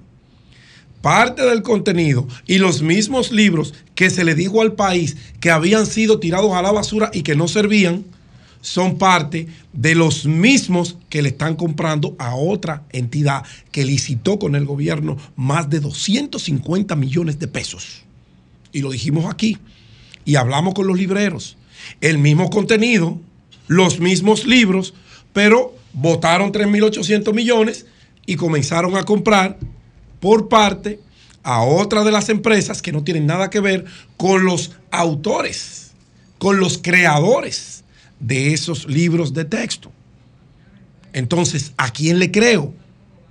Pero ya los que supuestamente son la panacea, son los libros que van a ayudar a la transformación de la revolución educativa tan necesaria en nuestro país, tienen la crítica de que un texto tiene más de mil errores, faltas ortográficas, errores Pero de eso es una imagen, ¿o de concordancia. verdad? Sí, ¿De verdad? eso tengo la información de la gente que escribe históricamente, ha servido como autores de los libros de texto de las escuelas. Ellos hoy tienen una rueda de prensa para eh, alertar con detalles al país. Yo me quedé pasmado, todavía tengo dudas. Yo no lo creo. Yo Pues no yo digo que no creo. puede ser. Yo quiero verlo. Pero a veces no puedo dudar, María Elena, porque que se hacen las cosas tan deprisa y con la intención marcada de ayudar a A o a B, no importa lo que me lleve, C, D, H, F, I, J, K, pero yo tengo que ayudar ahí, pues yo tengo un compromiso ahí. Entonces nos disfrazan a nosotros como si fuéramos estúpidos, como si fuéramos un grupo de niños, el país, de que estamos transparentes, de que tenemos las mejores intenciones, de que nosotros escuchamos, de que nosotros tomamos cartas en el asunto, y no es así. No es así. Y esta O denuncia... sea, lo que criticaron lo hicieron. Lo hicieron. Lo hicieron Igual peor. peor. Eury, lo hicieron peor. Más burdo. Por lo menos antes se hacía un concurso con los actores del sistema. Allí, vamos a licitar desayuno escolar. ¿Cuántos son? 12. Bueno, cogimos 9. Se quedaron 3. Perfecto. Pero eran actores los que se escogían. Ahora no. Ahora te sacan todo lo que tienen el expertise y te traen cualquier cosa que no sabe hacia dónde va. Y eso está pasando no solamente en ese ámbito, está pasando en otros ámbitos dentro del propio Ministerio de Educación. Y a mí me preocupa, porque Ángel Hernández es una persona que uno le tiene mucho respeto, pero cuando tú te adentras en un mundo que tú desconoces y no tienes ni siquiera idea de los actores que están detrás de ti, titiriteándote y manipulándote como una marioneta, tú puedes enterrar toda esa trayectoria de transparencia, toda esa trayectoria de honorabilidad que la tienes. La tienes. Que no sé, no tengo la menor idea de por qué Ángel Hernández aceptó dirigir ese ministerio en las condiciones que él lo recibió que más críticas no podía tener el sistema, más críticas no podía tener el ministerio, más desastre Pa- no podía parece- producirse allí. Parece, Pedro, que quien le recomendó al presidente que designara a Ángel Hernández en esa posición se equivocó. No, no se equivocó. ¿no? Parece que se No. equivocó esa persona. No, no, no, no se equivocó, ¿no? Al contrario, porque no colocaron a Ángel Hernández ahí con el propósito. Él creía eso, que el propósito era salvar la educación. Y fue como que estaba dirigiendo una universidad como lo ha hecho magistralmente. Él dirige la universidad. Sí, pero él creía que iba con el mismo método allí, Ah, pero allí es otro método. Allí hay 256 mil millones de pesos que tienen mucha gente los ojos puestos en ellos y que están buscando el mecanismo de sacar ese dinero para proyectos personales y para beneficiar empresas de amigos y allegados, porque no nos vamos a llamar idiotas. Nosotros sabemos el país que tenemos y sabemos cómo piensan nuestros políticos. Ojalá y don Ángel Hernández, yo le he recomendado muchas veces que los ruidos en un área tan delicada, tan sensible como lo es la educación, no son correctos. No son correctos. Mientras menos ruido se tiene en la administración, en las políticas públicas que se implementen desde un ministerio tan sensible y tan importante para la República Dominicana, más efectivo será y más penetrará el desarrollo y se lograrán los objetivos planteados, siempre y cuando, siempre y cuando esos objetivos sean lo que uno cree que hay, no lo que yo me imagino que en su momento los iré socializando con ustedes. Ojalá, don Ángel, y usted pueda eh, designar una comisión que se encargue de ese tema de los negocios. No le haga el frente a eso, dedíquese al contenido, aunque ya el tiempo le está jugando en contra. En otro orden, ayer se produjo una rueda de prensa así bien rápida, se montó, se llamaron a los comunicadores de manera expedita para más que informar algo contundente, trascendental, informarle al país que el presidente de la República y candidato presidencial del PRM va a hablarle al país desde uno de los salones, las Cariátides, o uno de esos salones Las bellísimos Cariátides, las Cariátides. que tiene el Palacio Nacional. No, pues si la Cariátide está ocupada, se puede utilizar otro. El Salón Verde, El Salón Verde, no, no, no, no necesariamente tiene que ser en Nos uno. informaron que desde la cariátides. Pero perfecto, el, el lugar no importa, sino lo que se hará allí. Se va a convocar toda la semana al candidato presidencial del partido de gobierno para que desde allí, con un escenario organizado con la nómina pública, con un escenario organizado por la nómina pública, que el periodista que se respeta no asiste a eso. Porque le va a pasar lo que ocurrió ayer. Ayer, el protocolo era de la siguiente manera. Se supone que hay un orden de preferencias. Se supone que como en diplomacia hay eh, lo que se denomina eh, el estatus. Líderes de opinión. No, si hay un director de medio, Y director de el medios. director de medio tiene un estatus por encima de un periodista común y corriente. Si nosotros vamos a un escenario, Julio es el líder de este programa. No, pero eso tiene otro tratamiento ahí. Entonces. Esas cosas. Ayer se sentaron 300 influencers adelante. Cuando usted lo tiene ahí adelante y el vocero de la presidencia o quien dirige la rueda de prensa se levanta la mano, no va a ver a Nayí que está en la cola, que lo van a colocar allá en la última silla si aparece y si no va para el parqueo y si no, no te dejan entrar. Punto. Le van a dar la preferencia a los periodistas que ya tienen preguntas preelaboradas. Y si usted osa levantarse e irrumpir con una pregunta que está fuera de la agenda, usted sabe el problema que usted se va a buscar porque usted está en la casa de gobierno. Fácilmente usted no vuelve más a trabajar en el medio que lo mandó a usted supuestamente a cubrir una rueda de prensa. Que todos sabemos que eso no va a ser una rueda de prensa. Que de hecho, hasta poco originales son. Eso lo hace Costa Rica, eso lo hace México. En 48 mil kilómetros cuadrados tú no puedes poner a un presidente todos los días, donde las noticias son las mismas, que se reproducen y le damos otro matiz. Ay, por, ese, por ese es tu problema. Ahora, es que el presidente es candidato. Y ahí hay una desproporcionalidad versus los otros. Ah, los otros no tienen escenario, pero el presidente con los recursos públicos tendrá un escenario todos los lunes para decir, como él quiera decirlo, lo que él le quiera decir al país. Yo creo que eso hay que revisarlo y creo que la prensa dominicana, la prensa merece un mejor trato que el que se le dio ayer, porque me han llamado y si ustedes quieren llamen a Carmona, que estaba ahí, llámense a Carmona que le puede dar más detalles de cómo se manejó eso.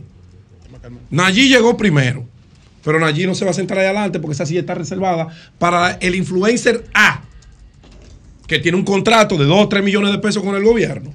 Y él tiene que preguntar lo que le pongan en el guion.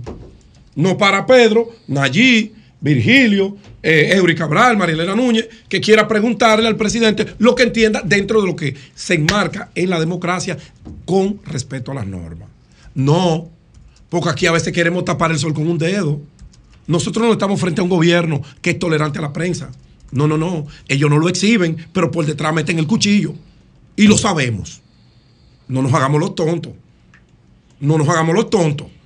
Que nosotros sabemos la sensibilidad y la hipersensibilidad de muchos funcionarios de este gobierno. Que aquí hay gente que no se atreve a hablar de ellos. Porque una vez una llamada. Yo no hablo si no encuentro que hablar.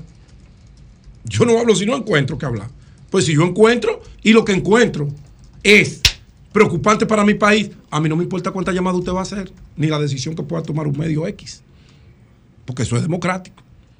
Pero bueno, ahí está esa decisión que tomó el gobierno, que ojalá los actores de los partidos políticos que lo han mantenido entretenido, mira el tema este de la Junta Central Electoral, cómo se burlan eh, vulgarmente de un país, como que no se recuerdan de lo que pasó en el año 2020 con la suspensión de las elecciones. Yo me preocupo. Oye, ¿qué pasaría si aquí hay un tranque, otro tranque electoral?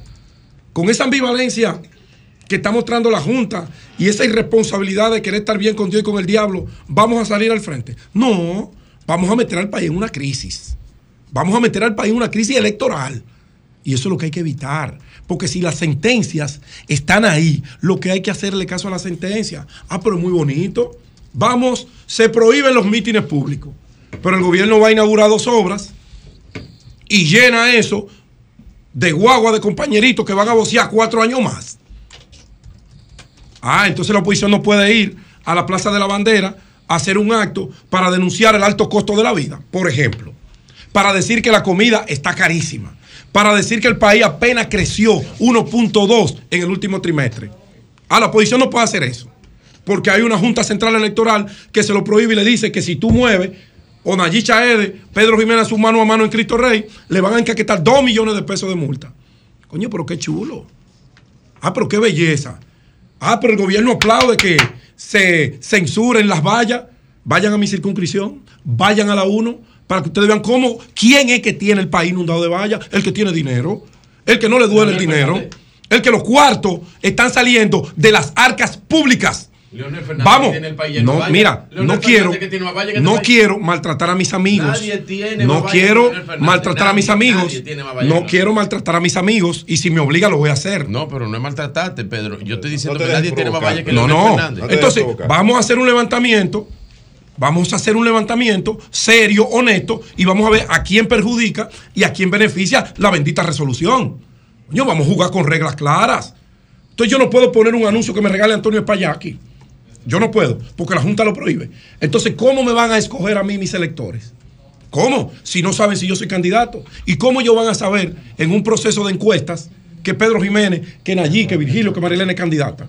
Yo tengo que anunciarme. ¿O tú te crees que confinado a 20 metros cuadrados de un local de un partido, en los girasoles, en Cristo Rey, en los ríos, me van a conocer? No, porque cuando el encuestador sale, no le pregunta, te puede preguntar dentro del marco conceptual y el, y el cronograma de preguntas a qué partido tú perteneces, pero lo primero que te pregunta, ¿tú conocían allí? No, no lo conozco. Ya se cayeron todas las preguntas.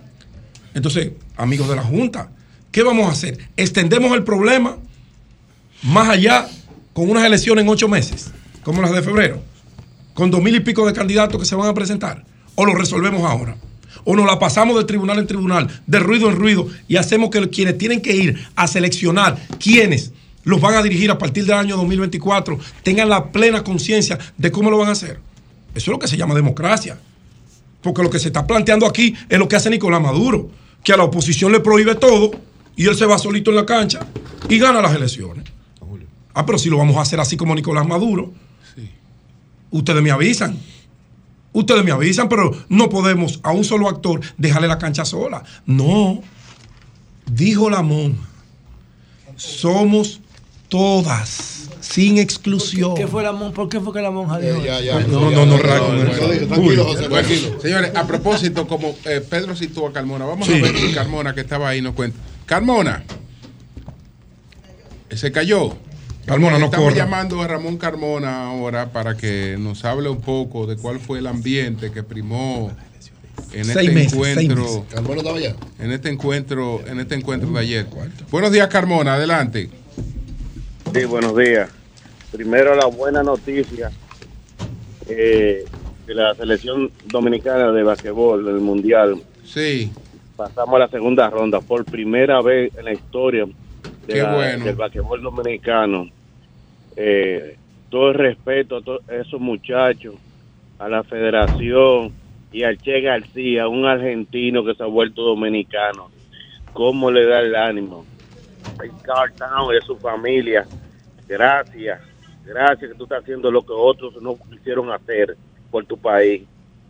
Ese muchacho se, se metió en tres faltas temprano y se estaba muriendo la banca y pudo organizar el equipo en el último cuarto. Solamente insertó cinco puntos, pero el respeto. Y tú sabes lo que hizo después del juego.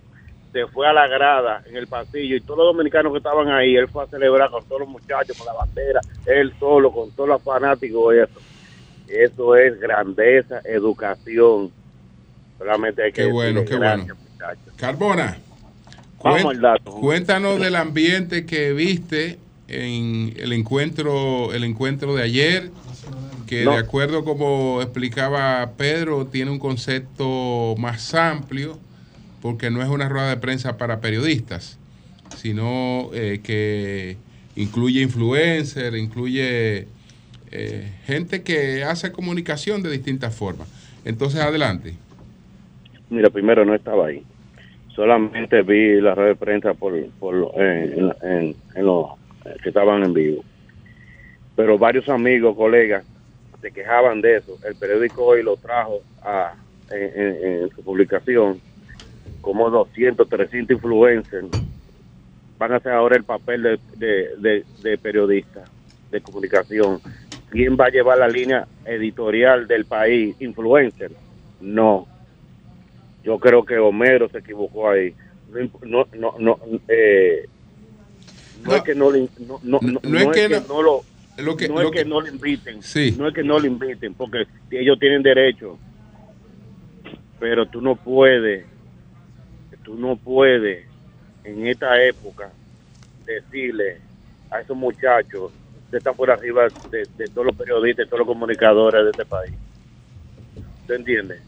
porque primero el que está bien que son una, una fuente de información en, en la, en la vida digital de, una nueva generación que tenemos pero ellos no saben de política no saben lo que está pasando en el país ellos no saben nada de eso porque nunca estudiaron para eso ¿te entiendes? no, no le estoy quitando su mérito a ellos ¿eh? ojo, para que no después nos vengan a acabarme no le estoy quitando el mérito a ellos tienen todo su mérito pero un asunto o tú quieres que la, la, la, cosa del gobierno salgan en, en, en los influencers o que el pueblo dominicano sepa lo bueno, lo que está pasando en el gobierno, lo regular, lo malo que está pasando. O que, o que hay que informar al presidente que tal vez el presidente no sabe que está pasando X cosa, porque todos los presidentes no saben, eh, los presidentes no están obligados a saberlo todo. Hay cosas que los presidentes no saben que está pasando X, X cosas en tal sitio. ¿Entiendes? Entonces, yo creo que dile al obrador que habla todos los días en México, dice que las filas de adelante son los influencers, se lo comen vivo. No sale un periódico obrador en México. Pero aquí, nosotros sabrosos, dejamos pasar eso y no puede ser. No puede ser. Eso es lo que yo vi ayer y, todo lo que- y todos los periodistas que estaban ahí se quejaron de eso. Bueno, Oye lo que dice Víctor Bautista. Sí, sí. Escucha Vamos a ver, esto, vamos a ver. Dice Vamos a ver. Víctor, ¿tú no sabes quién es Víctor Bautista? Ay, pero tú estás mal en la comunicación. Periodista de larga Víctor data. Bautista Oh. es una institución del Víctor periodismo dominicano. Hay muchachos. Di mejor que se te olvidó. Que se te un olvidó. Víctor Bautista. Es- una Víctor. Bautista. Él tiene un muchacho. Hoy- hoy es sí. que tiene el Dile que tiene Víctor Bautista. mejor. Ay, ay, ay, ay. Mira, vete de vacaciones hoy. Sí, Víctor, Víctor es maestro de ¿Qué todos. Dile a Homero que te diga quién es Víctor Bautista. Homero sabe muy bien quién es Víctor Víctor Bautista. En su Twitter, la semana con la, pre- un espacio de conversación de Luis Abinader con periodistas y quizás otros espécimes del complejo mundo de la opinión. Es un ejercicio democrático que pone al gobernante a la ofensiva en tiempos de campaña y de reelección. Abro hilo, dice Víctor. A la ofensiva, dice. A la ofensiva. A la ofensiva, A la ofensiva Claro. totalmente. A la ofensiva, Sí, ahí claro sí que estoy de acuerdo Y con él. Claro que lo coloca a la, que lo coloca a la que ofensiva. sí. Lo, lo que Claro. pasa, lo que pasa que ahí eh, Lo que- eh, parece eh, que don Víctor se le olvida y don Primero Julio- investiga quién es Víctor y don Julio mañana y don Julio esta mañana y don, don Julio esta mañana eh, dijo algo muy interesante con respecto a, a la semanal del presidente con la prensa. Hay la precedencia. Él lo dijo en el sentido de que ya la comunicación no es igual. Eh, la comunicación no es lo mismo, no se comunica de la misma forma. Y dejando, dejó entrever en ese tuit algún tipo de resentimiento con respecto a la comunicación como la hacen otras personas. Eso es todo. Es lo que le buscan mucha. Bueno, no sé. Pero en realidad Lo que el presidente yo considero que está haciendo, yo escuché a Julio más temprano hablando de, Digo, yo no de tema. agenda setting, algo así, no sé, pero Sí. eh, lo, lo que lo- yo se lo pregunté al presidente, no sé si ustedes recuerdan cuando, cuando se estaba empezando los trabajos del malecón de la Avenida España, que porque él se exponía tanto a los medios, cuando la tradición de República Dominicana es que los presidentes administraban su silencio. Danilo no hablaba, Balaguer no hablaba, Leonel hablaba más o menos ahí. Hipólito sí era bien expuesto a los medios.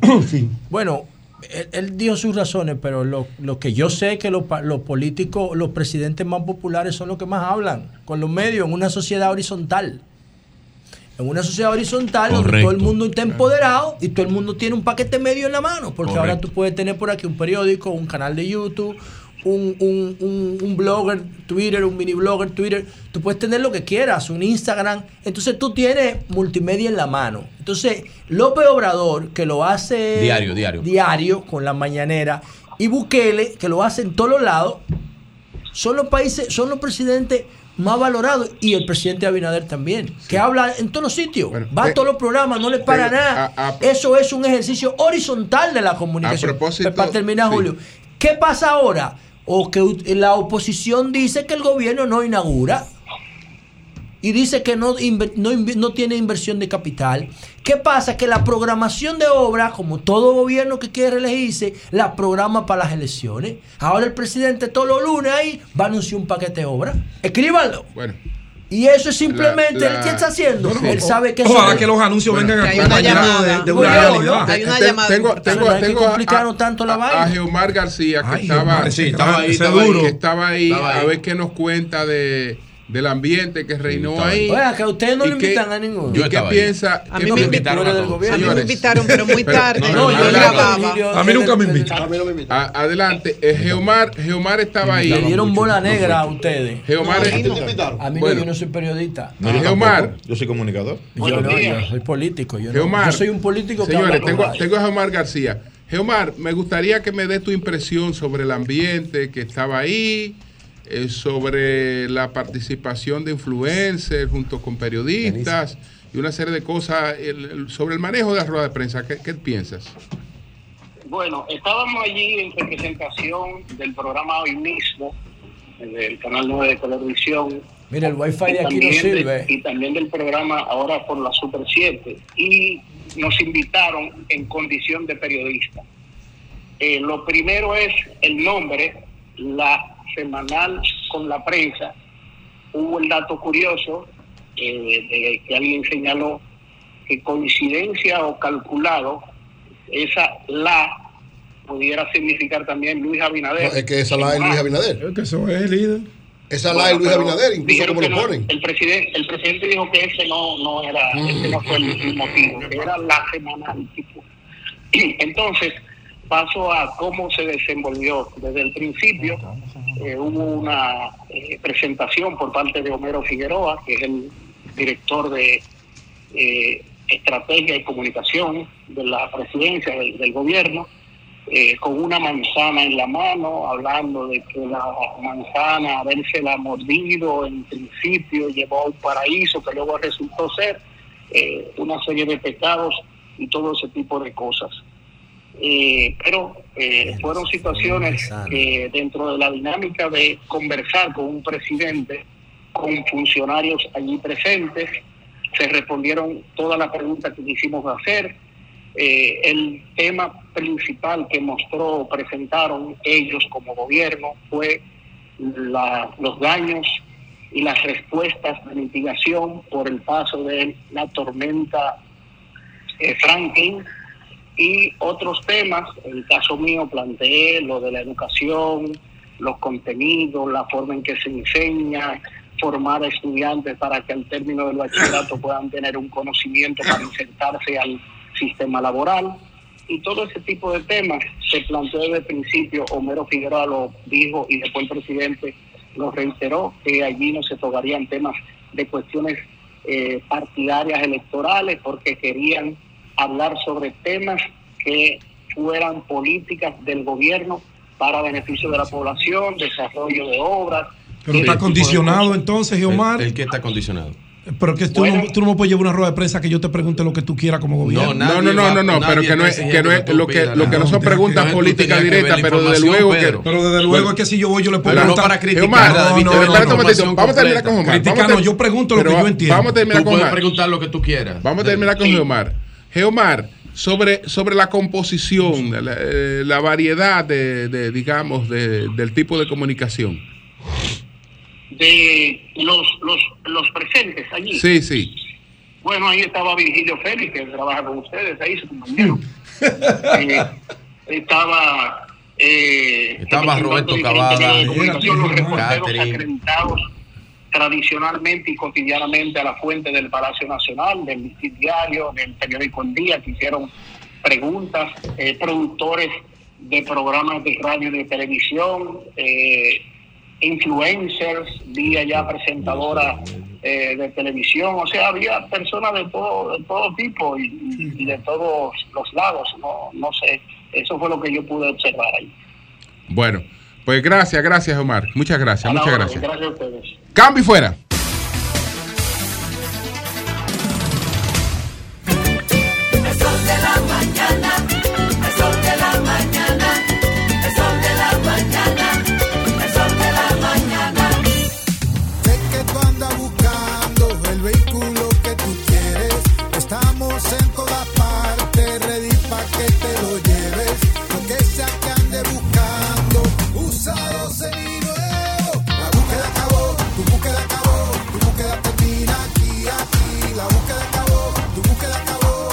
Feria de Vehículos Usados Popular hasta el 31 de agosto. Tu búsqueda termina aquí. Popular, a tu lado siempre. Senazata. Que cualquier pregunta que tú quieras saber, llama que aquí estamos para resolver. Marca la asterisco 737 y te ayudaremos en un 2x3. Tenemos una oficina virtual, cualquier proceso tú podrás realizar. Consulta, traspaso, requisitos y cita. Tenemos a Sofía, tu asistente virtual. Te va a ayudar en la página web, también en Facebook y WhatsApp. Con los canales alternos de servicio Senasa podrás acceder desde cualquier lugar, más rápido, fácil y directo. Senasa, nuestro compromiso es tu salud. La visión de más de siete décadas afianza sus raíces y evoluciona. Un nuevo rostro, dinámico, moderno, apuesta a las nuevas generaciones. Apegados a nuestra misión solidaria de desarrollo y expansión y a valores de ética y honestidad, hoy somos la institución cooperativa referente de la región y el país. Gracias al trabajo incansable y al progreso constante, seguimos transformando la vida de la gente. Cooperativa San José, tu mano amiga. Sol 106.5, la más interactiva. Una emisora RCC Miria. A peso el millón, a peso el millón. Ahora en Superquino, un peso es un millón. Todos los días, no te pierdas eso. 25 millones por 25 pesos. Y hay mucho más. Además de los 25 millones que ganas al acertar 10 números, oigan la bulla. También ganan los que aciertan con 9, 8, 7, 6 y 5. Y si no pegas ninguno, ganas 80 pesos por cada 25 pesos jugados. Super Kino de la ISA, el único juego que si te pelas, ganas. Todos tenemos ese ingrediente secreto en nuestros platos. El nuestro es Quesos Michel, tu aliado en la cocina. La noche a mí me dijo que llega el amanecer, en el cielo se anuncia la salida del astro rey. El sol de la mañana, el sol de la mañana, el sol de la mañana, el sol de la mañana. Son 106.5. 36 minutos. Una información. Sí, el ministro Miguel Seara Hatton que me, me escribió sobre el tema de Manabao, la protesta, la denuncia por tal indiscriminada de árboles y lo que consideran como un abuso, el arresto de dos dirigentes de la micro hidro- hidroeléctrica.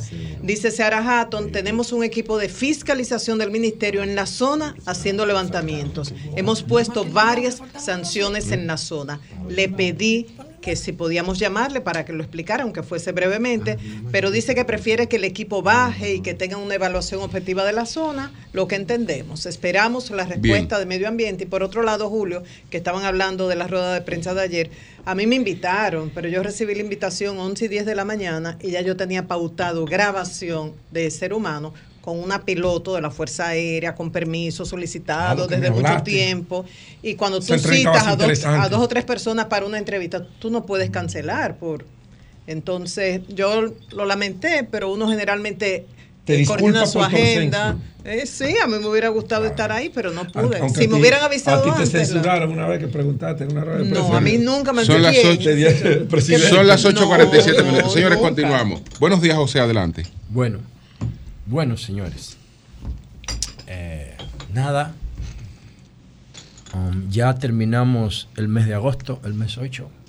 Mañana, ¿verdad? El, este mes de 31. 31, 31, sí. 31, pasado bueno, mañana. pues entonces pasado mañana. Pero ya entramos el último cuatrimestre del año. Julio y agosto, los únicos dos meses consecutivos Este que son año, de 31 De verdad, días. de verdad, este año ha ido para mí, para Rápido. mí, para mí, muy rápido. Porque te estás poniendo viejo. Es una percepción. Por el trasnocho. El tiempo es una percepción. Eh, yo, yo, de- yo citaba aquí un estudio que se hizo a finales de los 90 en Inglaterra, donde le decían a un grupo de participantes que pulsaran un, clip cuando contaran 5 segundos y la mayoría lo pulsaba antes de los 5 segundos. Tenían una percepción del tiempo que pasaba más rápido por el entorno donde viven. Si tú vives en un campo y tienes una actitud de contemplación, que es lo que la gente debería aspirar, a a una media entre lo rápido y lo lento. Tú percibes que pasa tú más percibes lento. que pasa más lento. Sí. Eh, Sí. incluso hay gente que comete la osadía de decir que mata el tiempo. Yo estoy en la esquina matando el tiempo. Cuando tú tienes, Eso es cuando tú eso tienes es un día, de vagancia. cuando tú tienes un día, José, con No muchas nada. actividades, con muchas ocupaciones, tú entiendes que el día se te va rápido. Claro, porque Pero cuando tú se te sientas rápido. en una mecedora a esperar a una persona que te va a visitar y la persona no llega, tú piensas que ese tiempo es una eternidad. sí, el tiempo, el tiempo. Por ejemplo, cuando tú estás en el gimnasio, la gente que va al gimnasio por eh, antes de, de hacer conciencia, o sea, la gente que va al gimnasio y lo piensa 10 veces para empezar. A esa gente el tiempo le pasa súper súper lento. Esa hora del gimnasio dura más que el diablo países. Pero al que está sentado viendo Netflix le pasa de una vez. ¿Eh? Le pasa de una vez ¿por qué? porque el cerebro quiere ver Netflix, pero no quiere hacer ejercicio. Entonces la percepción del tiempo algo increíble, cambia muchísimo. Y entonces ya estamos en agosto, señores. Eh, A finales de agosto y vamos a empezar septiembre. Y nada. eh, y en septiembre parece ser un mes histórico para el deporte de la República Dominicana. Bueno, ¿por qué, señores? Porque la República Dominicana está invicta en la Copa Mundial de Baloncesto. ¿Quién lo diría que la República Dominicana iba a estar invicta en la Copa Mundial de Baloncesto? Y así es, le ganó a Filipinas el primer encuentro, le ganó a Italia el segundo encuentro y ahora le ganó a Angola, un, un, un equipo de Angola muy físico, que le dio mucho trabajo en los primeros tres cuartos al equipo dominicano, metió a Carl Anthony Towns en falta, algo usual en él, pero al final eh, la República Dominicana se impuso y se impuso 75 por 67. Miren lo bajo del marcador, lo que significa que fue un juego muy físico. Y entonces pasa a la segunda ronda, señores, 3-0. 3-0 sin derrota, República Dominicana. Y ahí hay que resaltar, hay que resaltar que ante la, la dificultad que tuvo Carl Anthony Town de, de, de, de- de jugar más tiempo, nada más jugó, nada más jugó unos 15, unos 15 minutos, por, por- se metió en problema de falta, el resto del equipo hizo el trabajo. Y esto es muy importante. Hay un chamaquito, Andrés Feli, que está compartiendo la posición de base armador con Jim Montero, que se está creciendo. Es como el, eh, pónganle atención a un español que está jugando con la selección de española que se llama Juan Núñez, un chamaquito que nada más tiene 19 años. Mierda, ese tipo va a ser el líder de la selección española eh, en, los próximos, en los próximos años. Aquí hay uno que está compartiendo la posición eh, de base con eh, Jim Montero, que Andrés Félix, que realmente ayer en el momento clave se creció para el equipo Creo que es de Guachupita. República Dominicana. Creo que ese- joven es de, de Guachupita. Es buenísimo. Sí, de Guachupita para el Mundial de Baloncesto. ¿Eh? ¿Qué te parece? Buenísimo, tiene, tiene, tiene muchísima, muchísimo eh, futuro. Y entonces, eh, todos, Víctor Liz, Eloy Vargas, Ángel Delgado, que está jugando muy consistentemente, todos tuvieron eh, grandes participaciones. Pero lo que yo quiero aportar a la audiencia de el programa Sol de la Mañana es qué significa este mundial y cómo nosotros pudiéramos aprovecharlo. ¿Para qué, señores? Para conseguir una plaza para Francia 2024. O sea, la República Dominicana que va a estar en el ojo mundial por el power que tiene Marilady Paulino, que va por el oro, que no lo pudo lograr en el 20, seguro que va por el oro.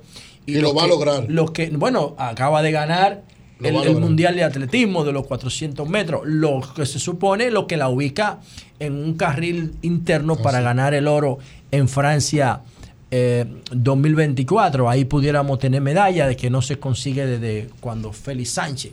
De hecho, lo que ella consiguió ahora nada más lo había conseguido para el país Félix Sánchez, que es un producto gringo. Pero tenemos posibilidades. Dominicano, dominicano. No, Félix Sánchez, no, no, no. No, no, fue, no, no, fue trabajado, fue trabajado. Félix Sánchez es un producto gringo Unidos, que tuvo, el, adoptado por tuvo el gesto ya. de venir a representarnos porque él prefiere ser cabeza de ratón y no cola de león, porque Estados Unidos es la principal potencia deportiva del planeta. Y él decidió venir por República Dominicana y nos dio dos medallas de oro y se lo agradecemos infinitamente. La Pero es un- producto gringo porque fueron las universidades norteamericanas que lo José, formaron. José, la- José. Marilady Paulino es un producto de aquí, De de, aquí, José. San Gregorio, de Bizao. igual Sí, que Luguelín. José, Igual que Luguelín igual que Santos. Luguelín. José, pudiéramos decir que la segunda medalla de Félix Sánchez, la Esa fue en el segunda, 2012. es mitad, es mitad, mitad dominicana, mitad, tú dirías. No, no, las dos son dominicanas, pero él es un producto. Mucho las dos, Él ¿no? es un producto. Es lo mismo que se está ¿Tú estás de quejando. acuerdo, Nayib? La- eh, dos son dominicanas. El entrenador de Angola, que nosotros le ganamos anoche, en la rueda de prensa después del partido, dijo: FIBA tiene que revisar esto porque tú tienes países que te traen un norteamericano que no nació en el país de la selección que está representando y, y que ni siquiera habla el idioma, refiriéndose a Carl Anthony Town, indirectamente. Carl Anthony Town es de madre dominicana, Claro, su mamá murió en la pandemia, una de las grandes tragedias de la pandemia, la familia de Carl Town, que murieron como cuatro de miembros de su familia, pero Carl Town no está haciendo esa representación porque ni porque quiere brillar ni por necesidad. Cartown tiene uno de los mejores contratos de la NBA simplemente porque él siente que quiere representar a, a la familia de su madre porque eso para él es parte de su identidad. Yo sí siento que Cartown es dominicano y se siente dominicano, ¿no? Pero en sentido general lo que les quería decir es cómo República Dominicana puede conseguir un pase a los Juegos Olímpicos en baloncesto. Bueno, ya República Dominicana está top 10 a nivel mundial en baloncesto, señores, top 10. Y eh, hay que decir que este torneo, esta Copa Mundial de FIBA, para, para el continente americano otorga siete espacios, siete plazas directas. O sea, eh, siete plazas. Nosotros participamos en la Copa, en, la, en el Mundial de FIBA, participamos junto a Estados Unidos, junto a Canadá, Brasil, México, Venezuela y Puerto Rico. Esos son los países que están participando en el, el Mundial de, de baloncesto. Argentina ven que no está porque República Dominicana la eliminó en la ventana anterior, la eliminó. Argentina en el papel es el segu- la segunda potencia en baloncesto de América Latina. Eh, después de Estados Unidos, luego va Canadá, bueno, y ahí está Brasil. España?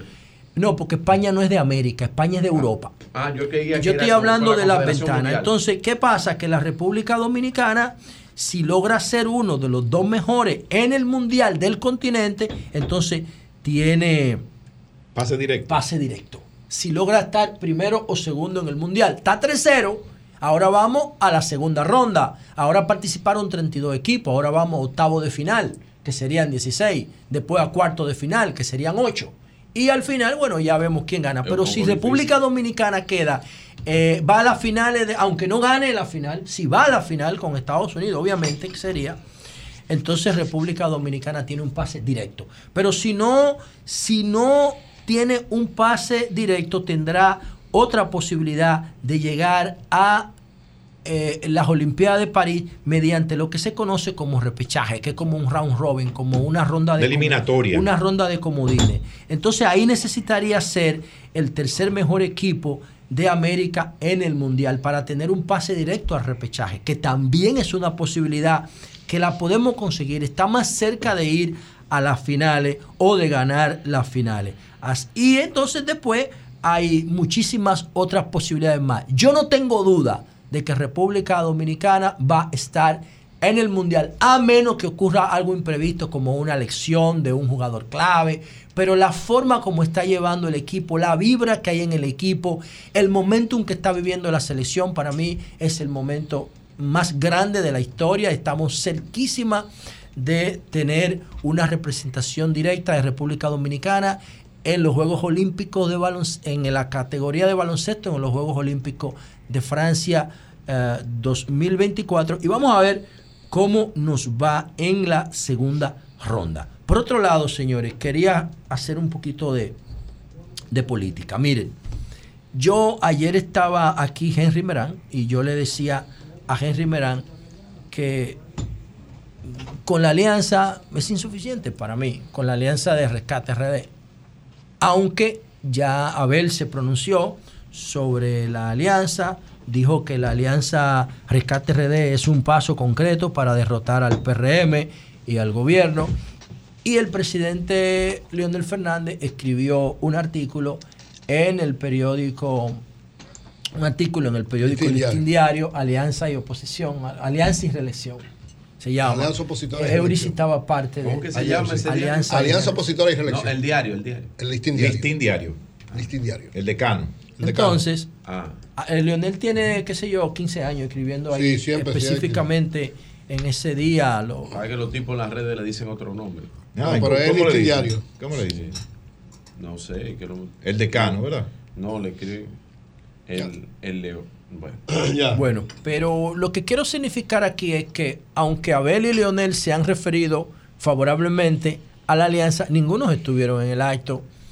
Eh, y aunque estuvieran o no estuvieran, eh, yo pienso que la yo pienso que la, la alianza RD, Rescate RD, es insuficiente para parar al gobierno porque el gobierno del presidente Abinader está haciendo lo mismo que hicieron Leonel y Danilo cuando se reeligieron.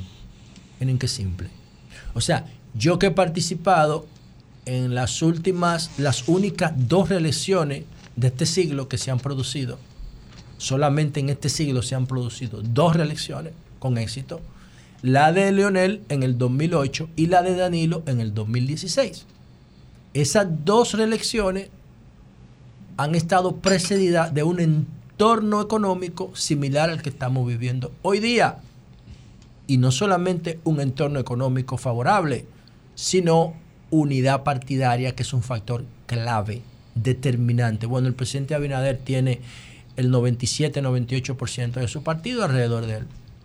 Entonces, como yo vi que eh, Leonel y Danilo se reelegían con esas O características, sea que tú a Guido y a don Ramón Alburquerque tú le das un no, 3%. no, yo no, porque yo no hago encuestas. Pero tú ya estás diciendo un 97. No, yo digo lo que dice la encuesta. Más o menos, la última que vi, le daba al presidente Abinader, que son de este grupo, las encuestas, Gallup y RD Elige, le dan un 97% del control del PRM. Entonces, lo que hacen la, la candidatura de Guido y de Alburquerque es legitimar el proceso, que son válidos.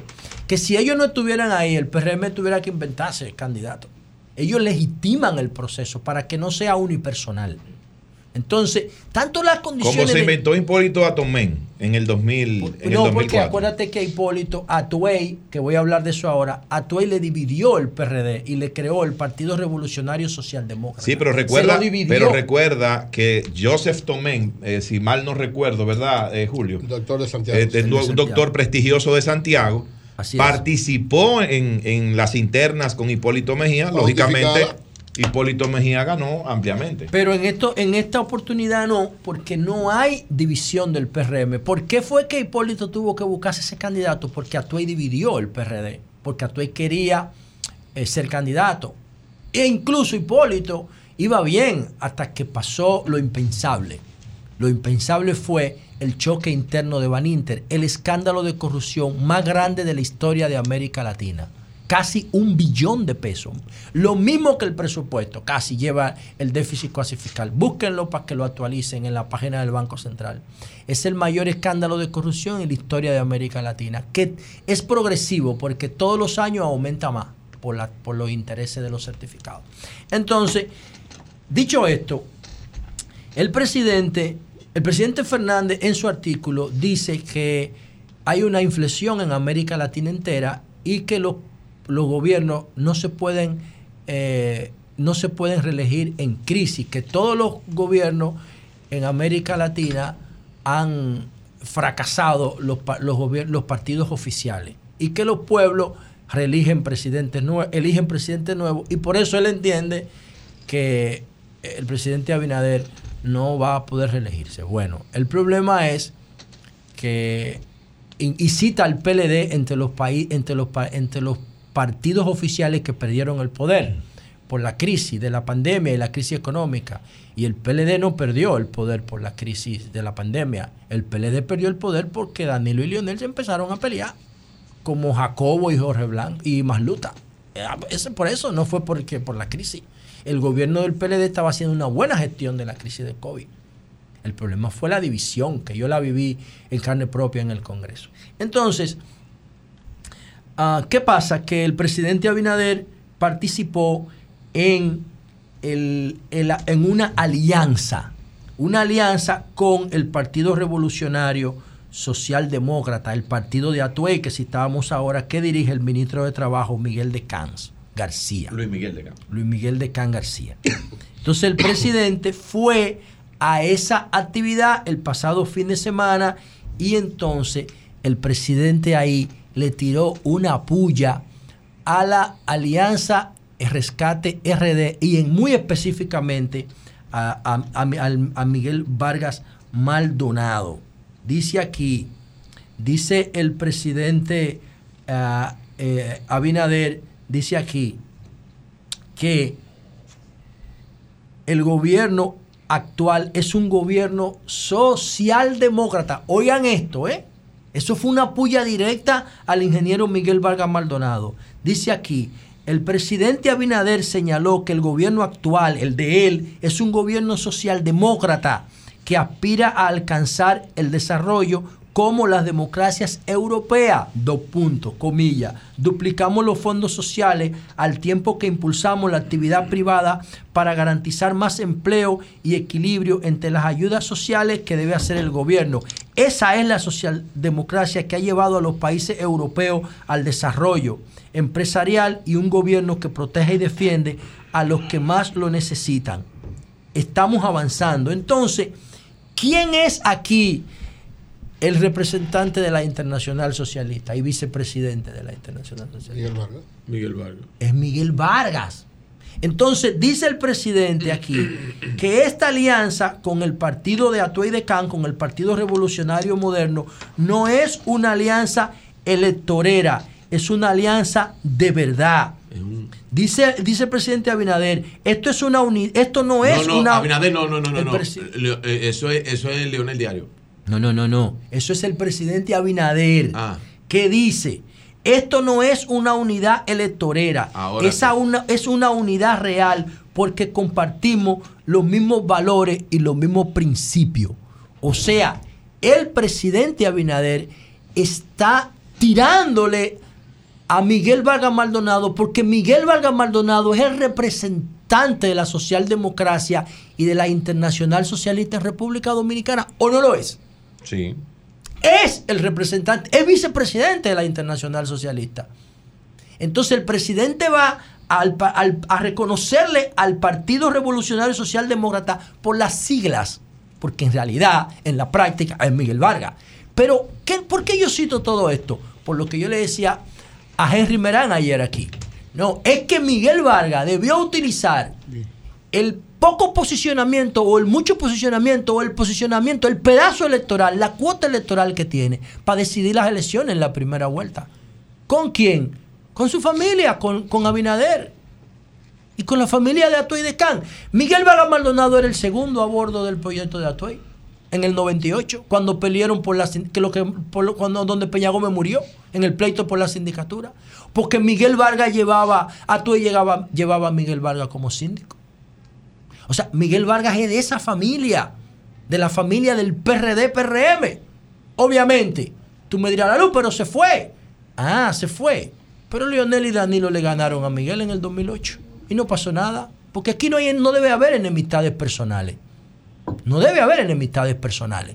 Entonces Miguel aparece levantando de la mano a Leonel y a Danilo, o sea, siendo el mediador, el artífice, el arquitecto de una alianza para derrotar su familia política, su familia ideológica.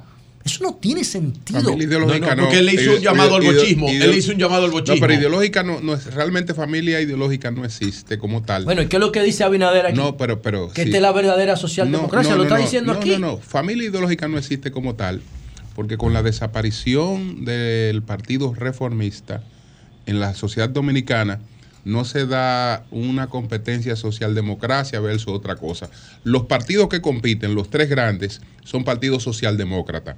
Lo es la Fuerza del Pueblo, lo es el PLD y lo es eh, y, lo, PRD. y lo es el PRD. Son partidos socialdemócratas. De hecho, de hecho, el PLD, eh, el PLD Unido había solicitado su, afi- su afiliación, ingreso, sí. su ingreso a, A la a la- a la, a la Internacional Digo, Socialista. pero- porque, porque, pero es porque- otra porque los- no, es que los partidos, es que, es que aquí no hay. aquí, es otra cosa. aquí Yo no me el- refiero a eso. No, pero tú te refieres a eso. porque No. Tú, tú- tú lo que ¿Qué estás- no, mi- oh, no, no, no, no, no, tú, no, tú no. estás diciendo que él está fuera de su lógica. Aquí no hay problema ideológico. No, no, yo el PLD, dici- el PLD Señores, es socialdemócrata.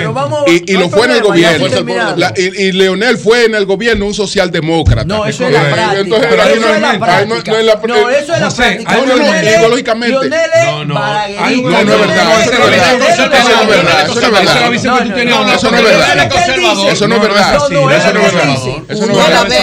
Eso no es Aquí- no hay problema ideológico. Aquí no hay No, problema ideológico.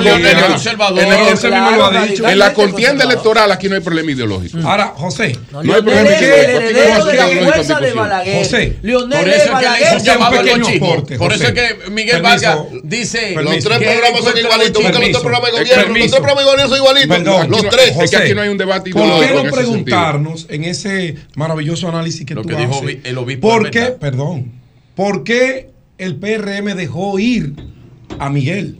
¿Por qué el PRM dejó ir al movimiento rebelde, que era un aliado? ¿Por qué el PRM dejó ir a Ismael Reyes, que era un aliado? Eso es lo que hay que preguntarse. Bueno, sí. Porque Pero era yo- normal que se pero yo entendieran. particularmente Leonel y Danilo. cosa, ¿eh? PLD Fuerza del Si Pueblo. tú Ahora, ¿qué problema tiene el PRM No sé. que no retiene a Ah, sus yo aliados? no sé. Ahora, de lo Ese que yo estoy debate. seguro, Sí. de lo que yo estoy seguro, que si el escenario eh, político fuera un, un rompecabezas con Sí. piezas de puzzles, y tú ubicas, y tú tienes el rompecabezas al borde de la primera vuelta, al borde de la primera vuelta, según borde. Gallup y RD Elige, Hace tres meses. el promedio de Gallup No, yo, y hace yo tres meses. Yo vi el Bueno, eso hace tres meses. Nos fuimos ya. No, no, no, Eso no es el escenario. Está igualito. No, no, no, no manipulemos. Igualito. Eso No, es no, el escenario no. hace tres meses. tú me Por enseñas favor, una por tuya y favor, para que concluya, que tengo no que irme. importa que viene RD Elige viene el, mes que viene. No hay bien. problema. El promedio de Galo el promedio de Galo y RD Elige Bien. da 49. Ok. Entonces, es un empujón que le falta. Si tú coges a la pieza Miguel Vargas Maldonado y la tratas de ubicar en ese puzzle para determinar la primera vuelta, eso le, agrade- le, ahor- le ahorraría al país más de 2 mil o 3 mil millones Bien. de pesos. Entonces, Miguel Vargas encajaba perfectamente en esa actividad del pasado fin de semana entre el Partido Revolucionario Socialdemócrata y el PRM, no entre Abel y Lionel. Porque esa alianza, aunque se mantenga como alianza, sería insuficiente para parar el gobierno, lo que significa que en, el, en la alianza RD, Rescate RD, el valor electoral de Miguel Vargas no es determinante como si lo hubiese sido en el lado Bien. contrario. Cambio fuera.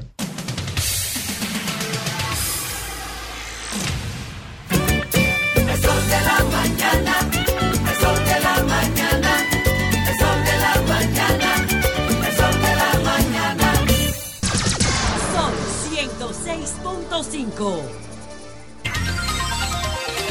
Bueno, aquí está el doctor José Joaquín Puello, neurocirujano. Un lujo para este programa Así y para es. cualquier programa Para de América. Latina y mundo. Se puede hablar de todo, de Así es, salud, de así es. política, de deporte. Entonces, inicialmente. Ahorita estábamos citando a Miguel In- Vargas Maldonado, el doctor Eh, fue vice de... Sí. Sí. Inicialmente, pues invitamos al doctor con la situación que se dio con los pacientes de San Cristóbal, los Sí. pacientes quemados de, Sí. de San Cristóbal. Y entonces vamos a empezar por ahí, eh, doctor, para que eh, veamos eh, cómo nosotros estamos en el país habilitados para enfrentar ese tipo de, de- de situaciones. Bueno, una situación, Julio. Bueno, gracias a todos por la invitación. Eh, hace mucho tiempo que no nos veíamos. Cuando estábamos, estaban ustedes en otro nicho, pero aquí estoy con muchísimo gusto, reiterando mi cariño a todos ustedes. Igual para ustedes. La, la situación de quemados eh, es grave en la República Dominicana. Es grave por la cantidad de pacientes que prácticamente todos los días van a los centros hospitalarios. De todas maneras, los niños que juegan con fuego, las, las, eh, eh, las cocinas que explotan, eh, la marginalidad de la gente, las canas que se queman, los niños que quedan abandonados en las casas y juegan con, con fuego, etcétera. Es un problema ancestral en la República Dominicana. Y hago una historia solamente de 10 segundos. Hubo un célebre médico norteamericano, se llamaba, se llamaba Per Ort, eh, perdón, doctor Ort, que él organizó la primera gran unidad de quemados en el viejo hospital Morgan. Yo no sé si ustedes se acuerdan que en el patio del Morgan teníamos esa, esa unidad que se llama Per Ort. Per era la esposa. Y él donó, nos donó esa, esa unidad hace ya muchos años. Eh, yo lo quería poner un poquito en contexto. Yo acabo de cumplir 60 años y 5 meses en el hospital trabajando. Wow, En el 60 hospital. años. Lo quiero poner en contexto. O sea, yo conozco la historia perfectamente Wow. bien. Pero luego... No calculo la edad, ¿verdad? Porque No, no, el doctor se graduó Sí. Que ahora, en- además, ahora en este septiembre usted está de científico, ¿qué le importa a él cumpleaños. Sí. Pero... El doctor más tiene ocurrió 80 y pico. Que Sí, cuando el presidente... Es un científico, ese tipo está en otra dimensión, mano. Hasta Cuando el presidente. Fernández comienza a hacer la- lo que hoy se conoce con el nombre de Secanot, tuvimos que adquirir terrenos para poder eh, ampliar lo que iba a ser un gran centro de medicina de alta tecnología. Y luego, cuando el presidente Medina toma ya la decisión de hacer la ciudad sanitaria, tuvimos que mudar esa unidad al hospital Ney Arias Lora. Y ellos han quedado, no entrampados, pero en una zona bastante, eh, bastante pequeña para la cantidad de pacientes que pueden ser atendidos. Entonces, eso ha significado frente a lo, a lo que pasó en San Cristóbal, que nos dio prácticamente en el centro de la médula espinal esa cantidad de quemados. Las quemaduras, yo le hubiera querido traer las fotos, pero son tan espectaculares y No, no. realmente la gente no, no las va a querer ver. no, Porque para la sensibilidad. lo, quemado, eso es horrible, ¿no? Horrible. Eso es algo que ni los médicos lo soportamos. Entonces, en el interín, ¿qué decidió el gobierno del presidente Medina? Decidió que en la ciudad sanitaria se construyera un centro de quemados que tiene el tamaño de una cancha de fútbol. Repito, de una cancha de fútbol. Es un piso completo, moderno, con todo lo que tiene que ver con la tecnología moderna del manejo de los quemados, que es que cuando el quemado entra Sí. a, una, a la sala de emergencias, solamente entra por esa puerta el personal que atiende quemados y el paciente. Se acuesta sobre una camilla en el centro de esa sala de emergencia y los chorros de agua estéril salen de la pared. Wow. Y te limpia la piel, que es lo primero que hay que hacer porque es lo que se infecta. Eso es lo primero que se infecta. Eso es la- ahí en la ciudad de la salud. Eso en la ciudad sanitaria. Y luego, esa unidad, para terminar esta parte, tiene 18 cubículos privados para los quemados, tres quirófanos, 28 ventiladores, porque los Wow. quemados... Wow, Ya, realmente ¿está funcionando ya, doctor? No, aquí voy. Con la pandemia, nosotros tuvimos que parar la terminación de, de- que es el clínico quirúrgico, porque tuvimos que concentrarnos, y voy a dar datos que ustedes saben y lo han oído mejor que yo, tuvimos que concentrarnos en atender los pacientes eh, De COVID. afectados de COVID, que llegaron a ser en un momento determinado un poquito más de 200. Entonces, ese hospital se utilizó para los, para los Afectados de afectados de COVID. Se frenó aquello. Y se detuvo la construcción, la terminación, perdón, no la construcción, la construcción está, la terminación de esa unidad de quemado. Entonces, urge que ahora nosotros la abramos. ¿Qué le falta, doctor? Eh, Le falta en términos porcentuales, eso le debe faltar como un 20%. Ahora ¿Y la in- yo voy a decir lo siguiente. y la inversión que que es falta? La noticia que yo no quisiera ver. Esto va a volver a ocurrir. ¿Por ¿En- qué?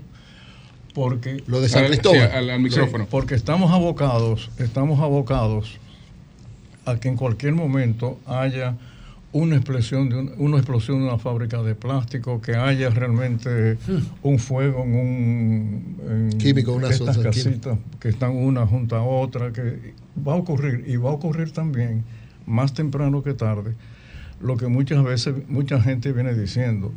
República Dominicana, por la cantidad de vuelos que tenemos todos los días, ya nosotros estamos sobrepasados desde el punto de vista estadístico de cuándo puede, puede ocurrir un accidente importante en uno de nuestros aeropuertos. Eso se sabe, estadísticamente eso no falla.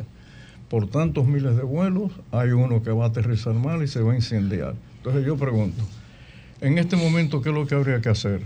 ¿Terminar lo que tenemos? Eh, a nivel de inversión, ¿De ¿qué, falta? En ese Parece hospital, 20%. Sí, en ese hospital la inversión debe rondar pesos más, pesos menos, como en 400 millones de pesos. 400 para terminar ese hosp- Eso y el hospital completo. Y me imagino, o sea, la- doctor, la- Sí, ese, ese es el clínico quirúrgico, es el hospital grande. de que tanto, tanto el ministro de Salud como el Gabinete de Salud, el presidente Luis Abinader deben estar al tanto de eso. Sí, pero aquí viene el porqué de eso. Porque hubo, y esto ya es una noticia que se conoce, hubo un desfase o una discordancia entre el contratista del hospital y el Ministerio de la Vivienda. Y en lo que se ponían de acuerdo, hubo que parar la construcción por razones puramente burocráticas. ¿no? ¿Quién, quién está a cargo de la construcción de eso? Sí, Eso es el MIBE. Marco Dionisio, El- es el Era Marco. Dionisio, entonces yo Sí. tengo una discusión. Y el MIBE, pero ahora, antiguo lo importante, porque también hay que decir las cosas también positivas, ¿no? El presidente ordenó que independientemente de esa situación, el dinero va a estar para terminarlo, en lo que ellos se Bien. ponen de acuerdo. Bueno, entonces, va- y, sí. y lo importante es que el presidente Luis. Abinader ha dicho que él continúa Sí, las buenas sí, iniciativas sí. de las administraciones Ah, sí, sí, sí. anteriores. No, y ese, centro lo valoró, recuérdense, Abinader dijo ahí, y- incluso llevándole la atención a algunos dirigentes del PRM que pensaron ahora, que esa era una inversión bien hecha y que él la iba a continuar. Eso Doctor, sobre la- Elena, ahí mismo, discúlpame querida. Cuando usted recibió eh, allá el centro, que el presidente Abinader fue, la construcción y el equipamiento de eso, ¿en qué nivel estaba? ¿Un 50, un 60? 80, No, un no 75? Más, no, no más. Más. Cerca de un 85. por 85. ciento. Guarden esa cifra. Doctor, Guárdenla. existe la percepción de que la incidencia del Alzheimer ha aumentado, está afectando a personas más jóvenes. ¿Esto es correcto? Y si es así, ¿por qué? Sí, dos cosas en ese sentido. Sí, ha aumentado. Y voy a decir por qué. Porque uno de los genes del COVID es primo hermano de uno de los genes del Alzheimer. Son primos Ah. hermanos. Entonces, el Alzheimer se Lo desarrolló. Tiene que. El, el empeoramiento de los pacientes con Alzheimer ha sido, eh, le voy a dar el número ahora, exponencial con los pacientes que sufrieron COVID. Nosotros lo situamos en un 38%. Un 38% de lo que sufrieron. Pero aún el COVID, doctor, haya sido asintomático o pero es una leve, aún así. plana lo que tú Moderado estás a grave. diciendo aquí. De moderado, moderado a a grave. grave. Moderado a Oye, grave. qué noticia. De moderado a grave. A los que le dio de moderado a grave. Lo- a los que le dio de moderado a grado A grave. a grave, en un 38% Sí. pudieran desarrollar Alzheimer. Sí. No, Explique no. eso bien. Han desarrollado. Han desarrollado o pudieran. A- Aquí vamos entonces Vamos un, a ver. un paso atrás. Sí. ¿Qué sabemos al día de hoy? Lo que sabemos es que 25 años antes de que aparezca el primer síntoma cognitivo, ya usted tiene los problemas de, la, de las proteínas que tienen que ver con el Alzheimer. 25 25 años. Cinco años antes. Doctor, Sí, pero- Espérate, doctor, para va que que desarrolle la idea.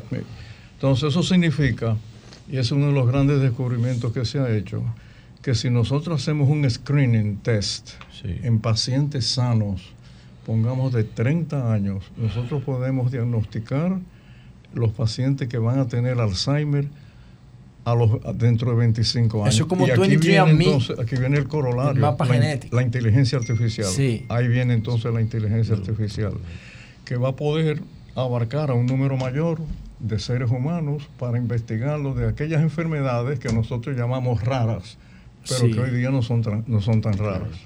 Entonces ese, ese es un tema que... Doctor, ¿y, y- y qué hacemos con ese, con ese diagnóstico preventivo? O sea, proyectar el desarrollo del Alzheimer en, en determinados perfiles. ¿Qué hacer para ¿Qué, frenar? qué tiene la ciencia para ofrecerle al que dice, bueno, yo prefiero no hacerme como 23andMe, que es la empresa de Google que te permite hacer una proyección de tu comportamiento genético para determinar tu enfermedad futura?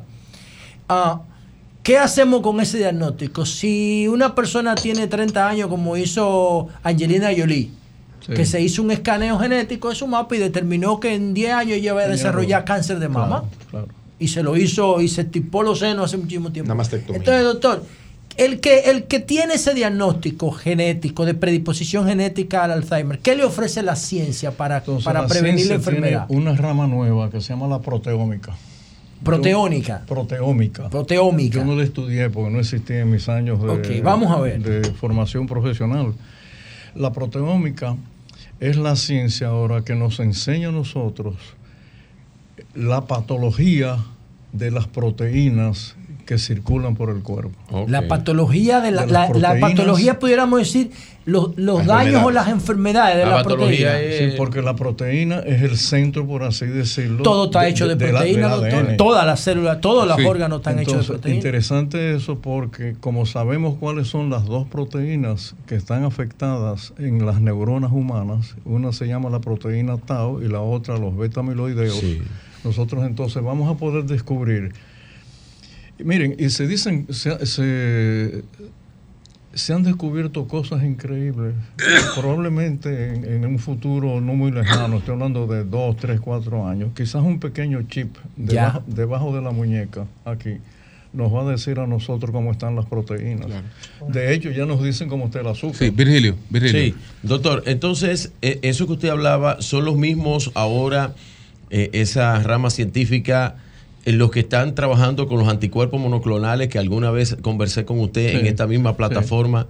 Y le quería preguntar sobre el medicamento nuevo de reciente aprobación de la FDA, precisamente para el Alzheimer, el Leqembi, que, que está, que dice que reduce eh, la capacidad de avance del Alzheimer en un 35%. Bueno, eso está No sé si lo están sí, usando aquí. sí. No, no lo estamos usando. Hay, hay dominicanos que lo traen, pero hay que tener un poco de cuidado porque los primeros estudios ya aleatorizados nos dicen que tiene, puede tener efectos secundarios, sobre todo de edema cerebral y de hemorragia cerebral. Entonces ahora mismo hay una pausa con respecto al lecanumab. Hay una Ah, lecanumab. hay Así una- que hay una- la marca es Leqembi, ¿no? Sí, porque el anterior, que era el Adulgem, el Aducanumab, ese sí definitivamente se descartó por los efectos secundarios eh, que tienen. Pero, eh, pero se ha avanzado, y se ha avanzado en cosas que son curiosas. Primero, Estados Unidos y los países desarrollados tienen una altísima incidencia de artritis reumatoidea. Esa es la artritis, Julio, que te ataca todo el cuerpo, te Sí, duele sí. el día entero, de noche no te puedes mover, etcétera. Hicieron un estudio que partió en el año 1998 y a un grupo de 16 millones de pacientes norteamericanos le estaban dando el ibuprofen, que ustedes lo conocen. Sí, claro. El ibuprofen. Cuando han sacado los datos ahora a principios de año, se dieron cuenta que la población norteamericana que menos ha sufrido de Alzheimer fueron los que tomaron el ibuprofen. Ajá. No es una medicina para el Alzheimer, pero, Pero- ah, pero es un antiinflamatorio. Lo que quiere decir que el Alzheimer hay una en su en su estructura interna de cómo produce el daño O sea, en la inflama el neurona, cerebro. Hay un, un índice importante de inflamación de la neurona. Finalmente lo que se está comentando ahora es que el Alzheimer probablemente es multifactorial, que no solamente es la inflamación, también puede Julio, ser... José, el- Pedro. Sí, Bueno, señores, lo que yo voy a plantear hoy es, tiene que ver con lo que yo decía ayer de el gobierno del cambio. Si no estudiamos el concepto del cambio, no hay cambio de nada, solamente es una consigna, un eslogan de campaña. Lo, lo digo por lo siguiente, eh, hay una tendencia muy fuerte a definir, a relacionar el problema del Alzheimer con la resistencia a la insulina, porque la insulina es clave para la formación de memoria. Sí. Y la resistencia a la insulina por el exceso de consumo de azúcar, las células se saturan y le dicen al cuerpo, no quiero más azúcar. Y entonces lo que hace esa insulina es que se va a convertir en triglicéridos. Entonces, a la diabetes tipo 3, a la inflamación del cerebro por la resistencia a la insulina, ya la están calificando como diabetes, tipo 3, no tipo 2, tipo 3. Y eso tiene que ver con un consumo excesivo de azúcar y de carbohidratos simples. Pero resulta que en República Dominicana tenemos un Instituto Nacional del Azúcar. Cuando todas las eh, reflexiones científicas, los, los metaanálisis, todos los estudios científicos indican que nosotros no debemos consumir azúcar añadida. Y nosotros tenemos un Instituto Nacional del Azúcar, doctor. Es cierto que hay una relación directa entre el consumo excesivo de azúcar y la inflamación del cerebro o la inflamación del cuerpo general, la tipo 2.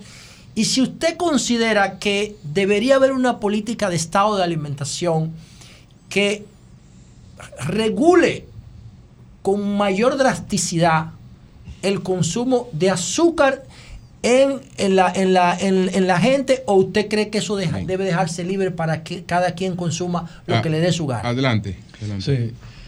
Para la respuesta corta, definitivamente, se llama diabetes cerebral. Diabetes cerebral. ¿Está relacionada con el consumo de azúcar? Absolutamente. La, Oigan eso. la descubrieron los japoneses hace más o menos unos 8 o 10 años, un poquito menos, como unos 6 años. Al principio no aceptábamos el término, pero demostraron que definitivamente existe la diabetes cerebral y nosotros la vemos en los hospitales constantemente. Y dos, muy importante esto, que la gente tiene que saber, por Dios, que el cuerpo humano es perfecto. Si usted come grasa solamente o carne solamente, una parte, y tú lo sabes muy bien que haces nutrición, se va a convertir en azúcar. Claro. Es- Una es, parte, lo que sí, se llama claro. el ciclo de Krebs, Claro. que fue Sí, premio Nobel de bioquímica. Entonces, no importa lo que usted ingiera, el organismo tiene, el hígado tiene esa facultad de distribuir lo que tú comes en lo que tú necesitas. En lo que tú necesitas. Exacto. Ahora, si tú te pasas de carne o de Claro, hidratos de claro. carbono o de grasa, el organismo sufre. Y hoy sí, definitivamente aceptamos el término de diabetes cerebral. Doctor, Pedro Nayit y Eury terminamos. existe en muchas personas la aprensión y en otros el convencimiento de que las vacunas post-COVID eh, le produjeron alteraciones en su sistema eh, interno, la radiografía del cuerpo humano, que lejos de prevenirlo de la enfermedad, lo que le generó fue distorsiones en áreas que no habían problema. Otros llegan a la conclusión de que esos infartos en jóvenes de 28, 30, 35 años son producto de esas cardiopatías generadas por esas vacunas COVID. ¿Usted Sí, qué eso, opina es- como eso es lo científico? que se llama así la comorbilidad. La comorbilidad es una enfermedad que tú tienes que puede ser, tú la puedes ver o no la puedes ver. ¿Qué ocurre con esto? Que el sistema inmunológico de nosotros los seres humanos sigue siendo un misterio. Esos son células muy especiales, muy especiales, que uno Son no sabe cómo ellas van a reaccionar, no lo sabemos. tenemos idea de muchas de las enfermedades. Entonces, cuando utilizamos las vacunas, las vacunas lo que van a hacer es alterar la reacción del sistema inmunológico. Pero en términos general, yo les puedo dar los datos. De todas las vacunas que utilizamos en el COVID, solamente el 0.8% tuvo efectos ad- adversos. Pero cuando tú sopesas el beneficio de la vacuna frente a la muerte, entonces obviamente que la vacuna ha sido... un- Claro, eso lo trumpita como un beneficio teoría de conspiración. Doctor José Joaquín Puello, usted da un dato muy interesante con relación al ibuprofeno y, y el Alzheimer de lo- las personas que consumieron este medicamento en Estados Unidos. Eh, quería preguntarle si ese, ese medicamento no tiene algún tipo de efectos secundarios o es dañino para personas con algún tipo de patología cardíaca que no pueden consumirlo. No, sobre todo la estomacal. Los pacientes que tienen úlceras o propensión a úlceras pépticas eh, o duodenales no lo deben tomar porque es un antiinflamatorio bastante poderoso. Y es cierto que el COVID detonó espere, una gran cantidad de enfermedades autoinmunes en, en la población. No, pero Julio, es que hay, hay que hacer un paréntesis obligado. Es que el doctor está diciendo que el ibuprofeno es un antiinflamatorio. Antiinflamatorio. Si tú no tienes inflamación, porque tú no comes carbohidratos y azúcar, entonces tú no necesitas meterte esa vaina, ¿eh? Doctora, por favor. O- Oiga, en- es bueno, él está aquí, que lo aclare. En esa misma porque es que el doctor Pero está ya- diciendo que el ibuprofeno ha- se ha encontrado como el ya no, Viagra. que pero, él- pero te habló, él te habló, que- es él te habló, él te habló que el problema no Nayib lo pero- percibió. pero- no, pero él te, pero tú él te respondió y tú no quisiste que a mí escuchar. no, yo él no te respondió, él te respondió cuando él te cuando él te habló a ti de la ración, que, el asu- que, que- que- que el asunto está en no excederse. Es decir, a la gente tú no, No, puede no, llamar que- a no consumir escúchame, nada. A la gente escúchame. usted le puede No, llamar le a no excederse, porque todo lo que la gente Escúchame, consume le es escúchame, necesario. escúchame, pero yo le pregunté a él, porque yo sé lo que yo estoy No, pero- preguntando. No, pero él te, él te- No, él te no. habló del equilibrio. Tú Es estás que hablando del no habla- consumo. Es que yo no estoy hablando que de son eso. dos cosas distintas. Es que no estoy frente a tu de eso. pregunta, él No, te habló no, del equilibrio. Es que tú tienes que irte a las estadísticas. Sí. ¿Qué es lo que dicen las estadísticas en República Dominicana de la preobesidad? Ok, de la tú- obe- pero, pero tú déjame dices que eso se hablar. resuelve no Pero consumiendo azúcar, no consumiendo harina, no consumiendo hablar. eliminando el consumo. Déjame hablar. Sí. ¿Cuáles son las estadísticas que tiene Salud Pública en República Dominicana de preobesidad, de Ah, obesidad pues- y de diabetes? ¿Cuáles son? Más de, la más de la mitad de Pero, no, no, no, pero el asunto No, está. no, más de pero la mitad de la población asunto- está enferma. El asunto es que tú crees que es obligado que te digan que no se debe consumir No, esto. yo le es lo que tú pregunté a quieres, él es lo que tú que quieres. si debe haber que es obligado que te digan. Pero, No. pero- pero él te respondió tú le estás preguntando de Pero nuevo. lo estoy mismo. hablando de eso. Pues él te respondió. Yo le estoy preguntando, yo le estoy diciendo, porque él está diciendo que el hubo, ibuprofeno es un desinflamatorio. Para tú consumir eso, ya tú tienes que estar enfermo. Perfecto. Si tú estás inflamado es porque ya tú tienes un diagnóstico. Ok. Ahora, si tú no estás inflamado porque tú no consumes azúcar Eh, entonces y no tú no consumes, entonces tú necesitas esa vaina. Perfecto, perfecto. Eso es lo que yo estoy Si no la consumes- interpretando. Si no la consumes en exceso. Entonces, en ¿para qué diablo la OMS, la, Bueno, OMS, la, la si la- Organización Mundial de la Salud si dice que la- tú te puedes meter si no 12 la- cucharas diarias de azúcar? Si no la consumen en exceso. eh, esa- ok, adelante. bien. Yo, yo no la consumo, ¿eh? Yo no la consumo, yo no que yo no consumo azúcar libre. de ti ni de Yo no consumo azúcar No, libre. pero- pero- pero- para- para que te diga, pero- estadística es la- del es- Estado. es el ¿Qué asunto de la gradualidad. ¿qué dice la estadística pública sobre, enfermedades sobre la- el tema Sí. de la obesidad en República Bueno, Dominicana? ¿Qué dice? Eh, COVID Datos numéricos de salud pública. No, yo no me recuerdo. Claro, Datos. claro. Yo lo voy a buscar antes de que el doctor se vaya. No, porque. Espérate, espérate, espérate. Personas con enfermedades autoinmunes, que son muchas, muchas, y hemos descubierto muchísimas más. Hay una nueva ciencia ahora sobre las enfermedades autoinmunes. Cuando entra un organismo viral, el, el primer sistema o el sistema que inmediatamente responde es el sistema inmunológico. Entonces no hay ninguna duda de que hay una conexión sumamente estrecha. Si usted tiene una enfermedad autoinmune que está calladita ahí y entró el virus, esa enfermedad inmediatamente eh, Se activa. se activa. Entonces, ese es un tema. Con respecto a lo que dice al diálogo de Julio con, con respecto al azúcar, ¿de qué se alimenta el cerebro humano? ¿De qué se alimenta? ¿De qué se alimenta? El cerebro se alimenta esencialmente de oxígeno, de oxígeno y de glucosa y colesterol. La glucosa tiene azúcar. Grasa Mira, y azúcar. sí. Pero ¿en qué medida? Esta masa que está aquí adentro, guardadita, que es de color rosada, bellísima, algún día los voy a invitar al quirófano. En pliegues, doctor. Gracias. A ver, usted- doctor, gracias, doctor. Cuéntelo en pliegue- mejor, En cuéntelo. pliegue por el neocórtex. Sí. Ajá. es colesterol, pero en su interior, para poderse comunicar, necesita el oxígeno y necesita la glucosa. Lo que hablábamos pero la ahorita. neurona lo controla. Eso lo controla la neurona. Un ser humano que pase tres minutos, tres minutos sin oxígeno, las neuronas empiezan a morir y los pacientes mueren. Realmente, de que murió el cerebro, murió el paciente.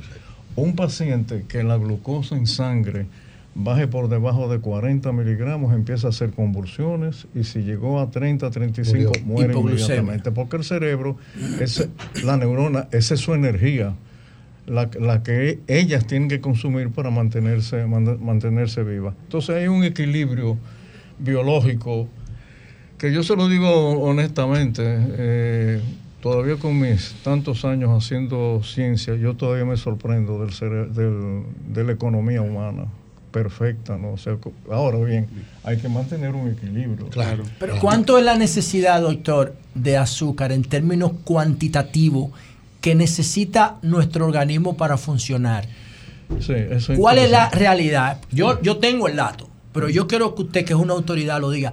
¿Qué es lo que nosotros necesitamos del consumo ahí. de azúcar para nosotros algo, poder No, no, no. funcionar Gracias, doctor. perfectamente pero que te- llegar a un tenemos, nivel de es que tenemos, hipoglucemia? tenemos, ver, tenemos doctor. mucho compromiso. Vamos a ver, tenemos dos doctor. tres com- comentarios. Doctor, que no se ¿cuál es la cantidad de azúcar que un, Sí, sí. que un ser humano necesita en función de su peso, de su edad, de su, de Sí, su nosotros tamaño? sabemos para que el término ideal de la, del azúcar en la sangre debe andar alrededor de los 80 miligramos por 100 cc de sangre. Eso es lo que nosotros sabemos tradicionalmente en la, en la medicina. Gracias Bueno, al eso doctor José Joaquín Puello. Muchas gracias, doctor. Cambio y fuera.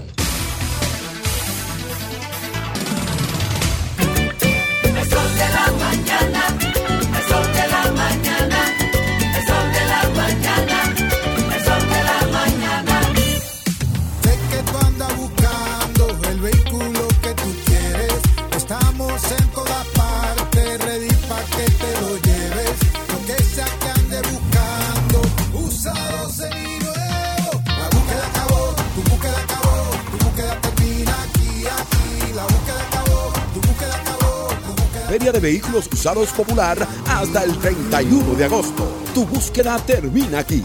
Popular, a tu lado siempre. Senazata. Es que cualquier pregunta que tú quieras saber, llama que aquí estamos para resolver. Marca el asterisco 737 y te ayudaremos en un 2x3. Tenemos una oficina virtual, cualquier proceso tú podrás realizar. Consulta, traspaso, requisitos y cita. Tenemos a Sofía, tu asistente virtual. Te va a ayudar en la página web, también en Facebook y WhatsApp. Senazata. Con los canales alternos de servicio Senasa podrás acceder desde cualquier lugar, más rápido, fácil y directo. Senasa, nuestro compromiso es tu salud. Jalao con lo mejor de la gastronomía dominicana en el mejor ambiente. Jalao, martes a jueves desde las 5 de la tarde, viernes, sábados y domingos desde las 12 del mediodía. Reservas 809-792-1262 y jalao.do. Jalao 100% de aquí. Calle El Conde 103, frente al Parque Colón en Santo Domingo. Y ahora también en New York. Jalao, New York City. 2420 Amsterdam Avenue. Reservas halaonyc.com.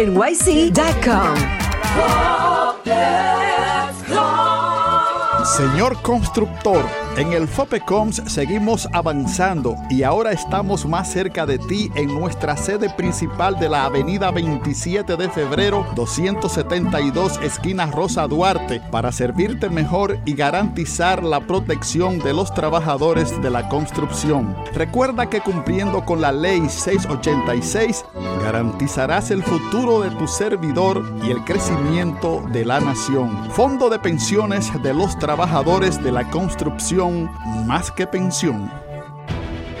Sol 106.5, la más interactiva. Una emisora RCC Miria.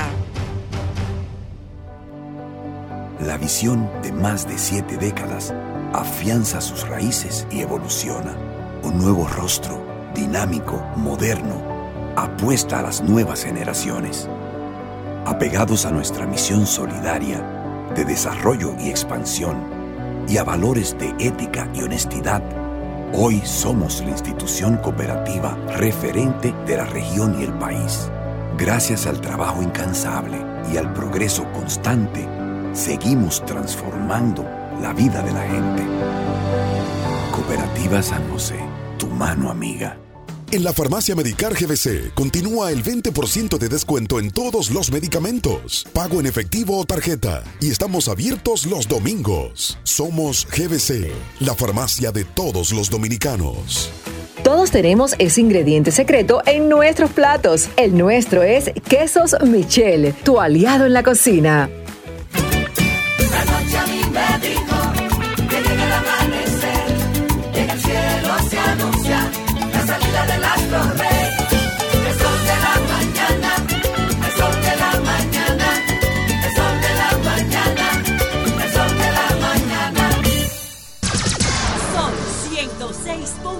5.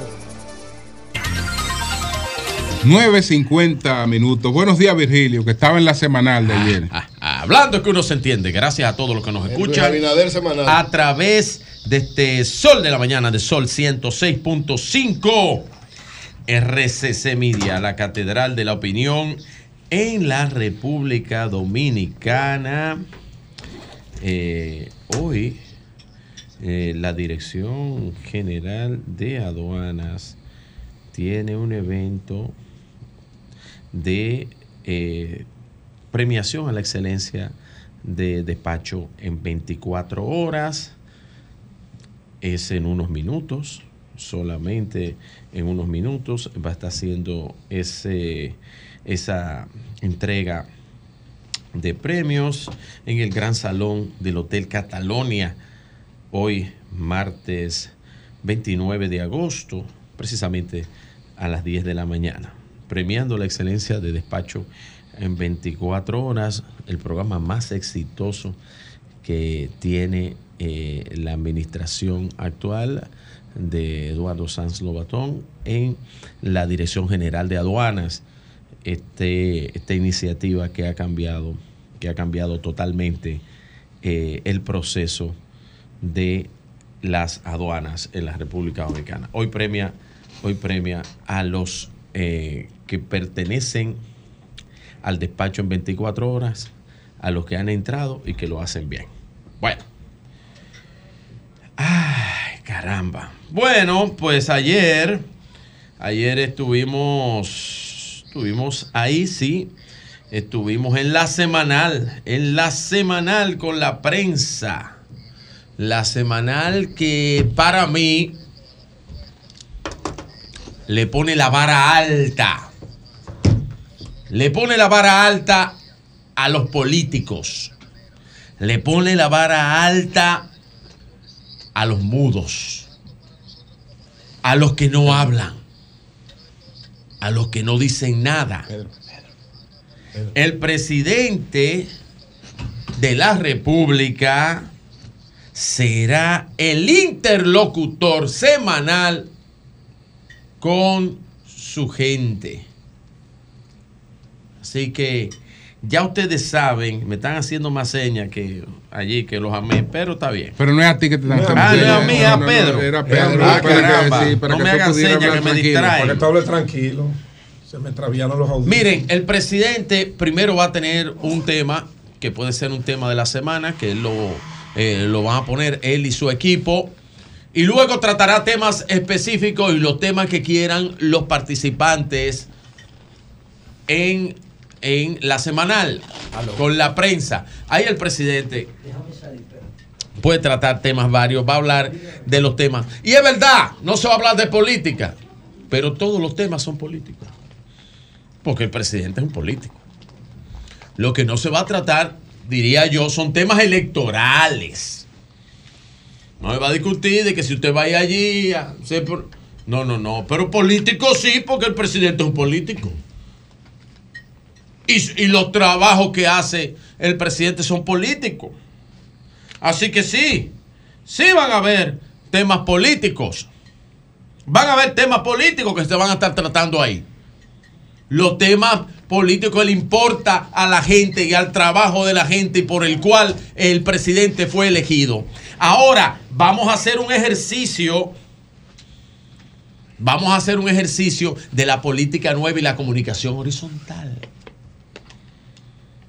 Eso es lo que está haciendo el presidente, que es su mejor vocero. Sin intermediarios. No necesita más que su gente, los que van a hacerle preguntas de la prensa, que puede ir cualquiera. Abierto, diáfano. Recuerden, los inalcanzables. Que hay que, los programas tienen que rogarle para que vayan a sus programas. Son políticos, los líderes encumbrados, semidioses,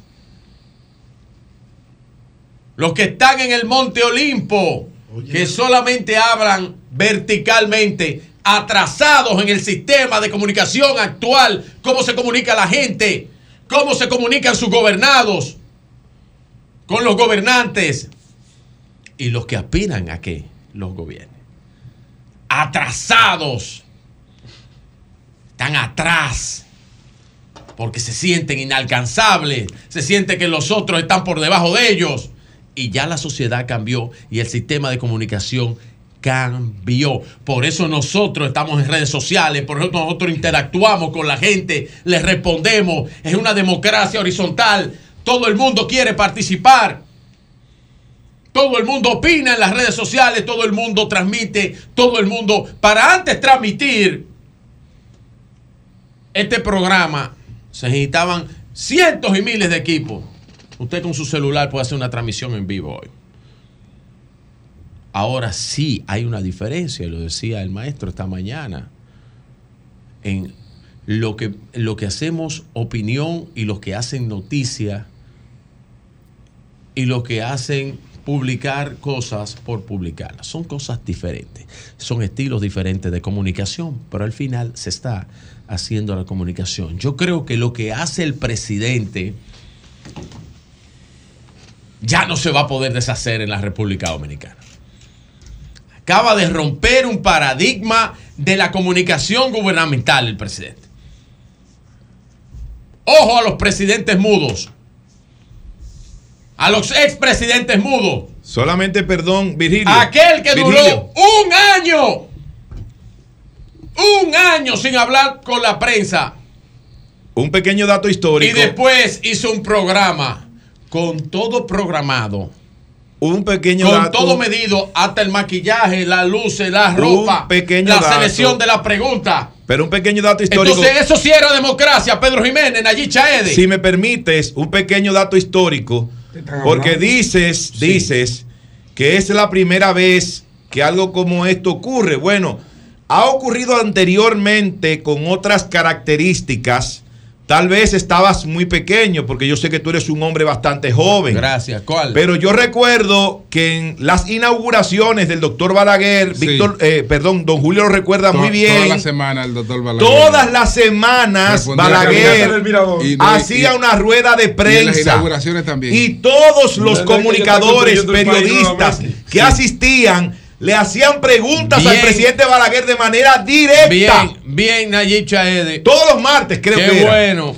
Ahora Aunque usted fueran tiene la porque, porque él, a veces, él, él a veces se refirió. Oye, se refirió- él a veces a preguntas le No, parecieron no, capciosas. no, no, no. Esa pregunta me parece capciosa. Sí, pero- No la respondía, no respondía, no respondía, que le.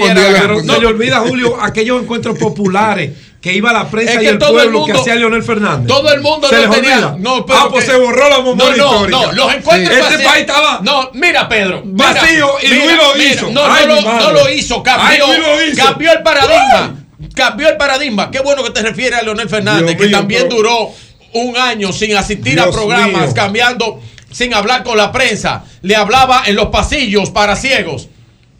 Pero le y hablaba. así mismo Pero le hablaba. le hablaba, Pero le hablaba. le hablaba de lo que él quería en los temas de control. De él quería. No, ese política. mismo, ese No mismo, ese mismo que no va a los programas de panel. Cada quien tiene su agenda. No, Virgilio. porque él está en ¿Cómo el que no? Olimpo? ¿Cómo que él no va a los programas de panel? ¿Cómo que él No va porque está en el Olimpo. Él está allá arriba. Tú, tú estás hablando sin conocimiento Y de está mirando desde el Olimpo como Zeus. Está preocupado, Virgilio. Pero a sus, a sus súbditos. Está preocupado. Pero en la comunicación actual, en la comunicación actual, eso no es así. Dice un amigo que no Eso pelee, no es Virgilio. así. Así que ahora yo ustedes, yo la oposición me preocupara un poquito con respecto a esta pauta que está trazando el presidente de la República. Dice Manuel Esta Jiménez que, traza que la de rueda de comunicación. todos los jueves. Esta Sí, lo- traza- lo estamos llamando, todos los jueves. Manuel Jiménez que, que duró 30 años la también, fuente. un momentito, un 30 momentito. años. Pero eso está Para que me le refresque Tú la memoria tenías- a Tú Virgilio. tenías un comentario, tú Sí, lo debiste decir en está el tuyo. Es que tú vamos, estabas- ya Abel, que no Vamos a dejar que cosas. lo concluya ya, para que- Entonces, que- no he terminado. Un momentito, un Ah, momentito, un momentito. No, yo tengo, yo aquí cuando yo hablo en este programa, yo tengo mi tiempo cronometrado aquí, yo sé lo que estoy hablando y el tiempo que me estoy Adelante, cogiendo. Yo me adelante. paso el tiempo hablando. Pero mira vaya. cómo lo pierde. No, no, no. Dejándote provocar de la No, no, no, Adelante. no. Entonces, los, aquí, todos los lunes, a las cuatro y media de la tarde, todos los lunes, el presidente va a hablar en la semanal con la prensa y con la gente.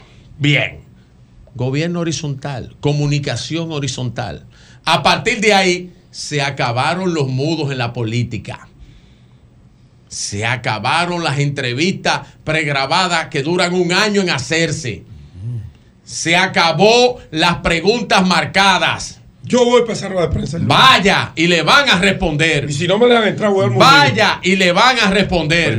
Porque a donde no, No te, donde no te respondían eran cuando ni siquiera entrevista te daban y no te contestaban Por nada. invitación. Eso era atención Danilo Medina, atención Leonel Fernández no y atención No. y atención No. No, y si está- atención si y si atención te tiene a los lista, a los a Ah, los pues entonces censura previa. No, no, no, porque Atención. tú te registras antes.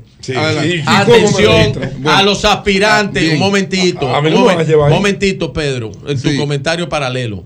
Atención a los aspirantes presidenciales que hablan poco y cuando Bien. hablan yerran. Bien. Cambio. No, ah, termina. no me. No, pero espérate, espérate, vamos a dejar que termine. Vamos a dejar que ¿Pero qué termine. es esto? Adelante, Pero una hora Es un plan, pero me están interrumpiendo. Es un plan esta vaina. Adelante. Miren, eh, luego de la semanal, que era importante, yo, quiero, yo quiero hablar sin tres minutos. No, no, tres No, no. no, no. Dos minutos. no, Miren, sobre lo que ayer en el eh, Leonel Diario escribía, no es así que se llama la columna, ¿verdad? ¿Cómo que se llama la Póngale columna? el nombre que usted quiera. El Leonel Diario. Adelante. Bien. Miren, y yo, Diario, quiero, y yo quiero, el Leonel Leonel Diario. Fernández yo quiero, yo quiero, yo quiero decir algo sobre esto y atención lo que voy a decir. Atención RCC, mira. Para mí, el escrito de ayer del presidente Leonel Fernández es un error político. Un error político porque él le está dando una categoría a eso, a ese anuncio le está dando una categoría que no lo merece. Y desproporcionado porque su par igual en el PLD no lo hace así. Eso desmonta un argumento importante Vamos a ver. Importante del discurso que ha tenido la fuerza del pueblo. ¿Cuál es el argumento de la fuerza eh, del pueblo? ¿Cuál es el argumento que tenían una fuerte y estructura sólida a nivel nacional? Esto demuestra que no era así, que era mentira, que eran patrañas. Y por eso se tiene que avanzar en esto. Y voy a dar un dato revelador ahora mismo para que cualquiera cualquiera de la oposición, de la supuesta alianza, de la alianza de carreta vacía, me desmienta cuando quieran. Vamos a ver. Pero tiene que venir aquí Vamos al dato. y sentarse con los datos conmigo. El dato. Voy a dar una información. Atención país. Ten cuidado. Oigan bien. Vi. Tengo dos encuestas. Dos. Viernes, sábado y domingo entrevistados. Cuatro mil muestras a nivel nacional. El anuncio de la alianza. no causó ningún efecto electoral. Óiganlo bien, vuelvo y lo repito. El anuncio de la alianza, 4.000 encuestas, viernes, sábado y domingo, no causó ningún efecto electoral. Leonel en los números sale igual, Abel sale igual y el PRD ni aparece. ¿Y Luis? Bien.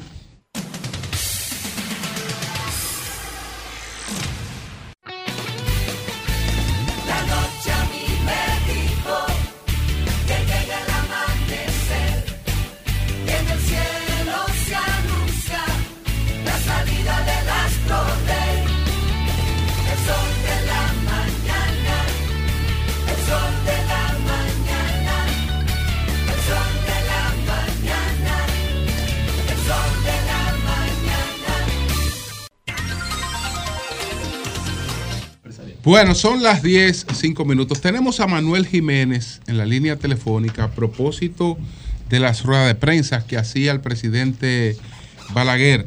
Eh, buenos días, Jiménez.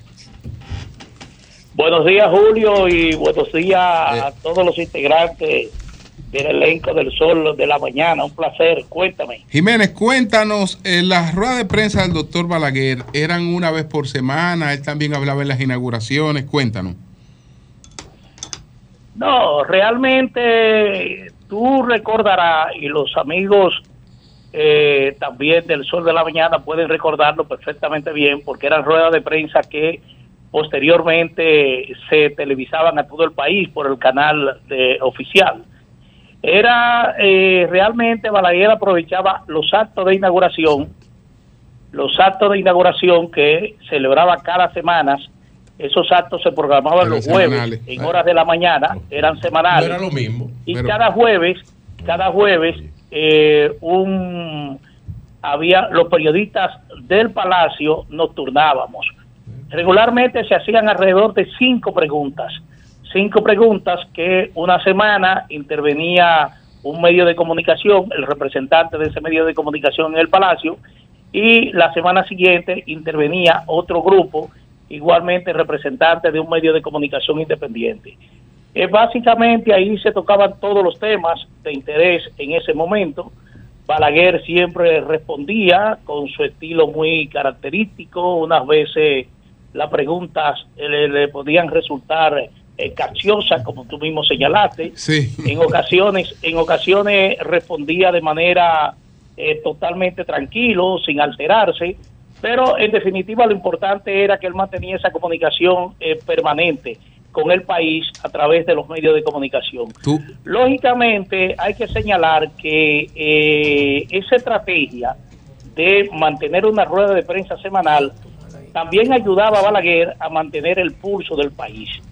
Eh, debido a sus limitaciones visuales, el presidente eh, Balaguer se la ingeniaba para de una u otra manera tener un control de lo que ocurría a nivel nacional.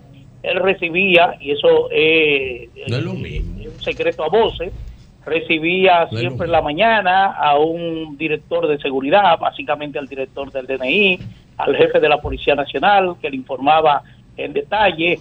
Él se hacía asistir de algunos colaboradores cercanos que le leían la prensa. Ya se conoce incluso nombre de quienes le leían la prensa, pero además de esas herramientas, él tenía tener, él quería tener información un poco más eh, diversificada. te llega a la esa memoria- rueda de prensa, Sí. esa rueda de prensa le servían a él de alimentación realmente de lo que ocurría. Tenía un pulso de los temas de lo que, que, estaban de lo que ocurría. ¿Tú recuerdas, ¿Tú recuerdas algunas situaciones incómodas ahí? Una que te recuerde. Bueno, una vez al fenecido Tulio Navarrete, que eh, conducía, eh, producía para el Listín Diario, Sí. le formuló una pregunta relacionada, no recuerdo con qué tema concreto, pero el, el presidente Balaguer le respondió un tanto incómodo y le dijo, esa pregunta es tan impertinente como quien la formula. Yo- Mira, Manuel. yo recuerdo- Lo- lo que Ahora queda- eso no se lo puede que hacer. queda claro, Eh, eh, Sí, pero Manuel, que lo que queda claro- Manuel está Manuel. diciendo algo.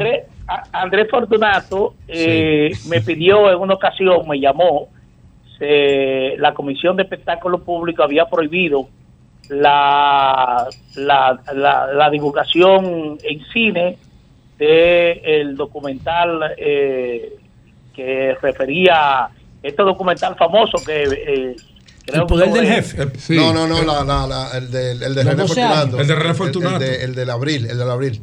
el de la Revolución de Abril, sí. Entonces, esa pesaba sobre ese documental una prohibición de la Comisión Nacional de Espectáculos Públicos y Radiofonía. Andrés Fortunato me llamó y me dijo que eh, eh, le preguntara a Balaguer sobre eso. Y entonces yo le pregunto a Balaguer La trinchera del honor. sobre La, la trinchera del honor, sobre esa. Y entonces Balaguer me respondió de manera airada. Me dijo, usted sabe que yo no, que yo no veo películas. Que yo no prohíbo Y nada. Yo, yo, yo, no, yo no soy quien tiene que, que- yo no soy quien tengo eso. Sienten en el banquillo los acusados a quien tiene esa prohibición.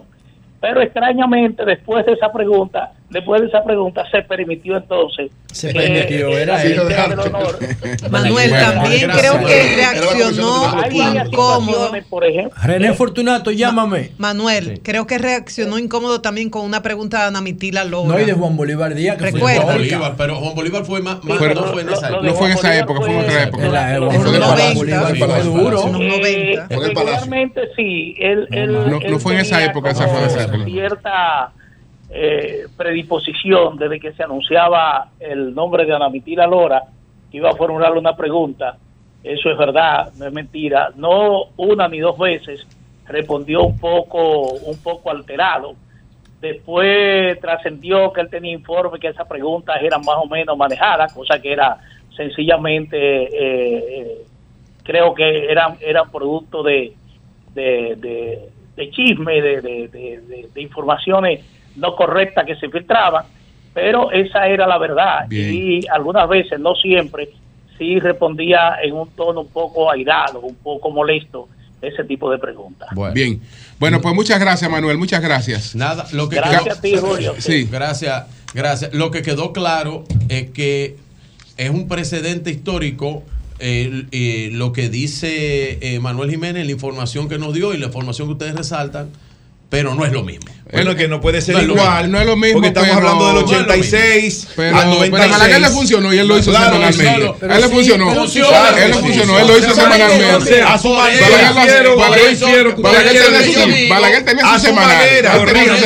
Él Corríjame. que, esto le pone la vara Él alta. tenía su semanal. A. No, no, no, porque no No, Lionel y, Lionel No hicieron programas. Sí, sí. Claro. Lionel hizo un programa, empezó, le pasa que Lionel no le dio seguimiento, pero Lionel es- hacía un Que era programa abierto. una vez por semana. Una vez por semana. Sí. No y nuevo. Hipólito también hacía uno, que creo que era Doña Consuelo que Sí. participaba. No, no, no, no, era un pichamela suave que él tenía. No, no, no, Oh, era pero un- Colombo, era un Colombo picha- era. este Juan Tachi Colombo, No, el no que era trabajaba picha- con él, un pichamela suave. No, Eso era un no, pichamelo no, suave. no, no, No, pero no, eso un era pichamelo suave. Él tenía- eso, tenía un pichamelo suave. Todo eso que eran, no- programas. Eh, No, la propaganda del gobierno. Eh, claro, eso era una cuestión del mismo gobierno. Después de ir. No, no me, Sí. invi- no me invitan.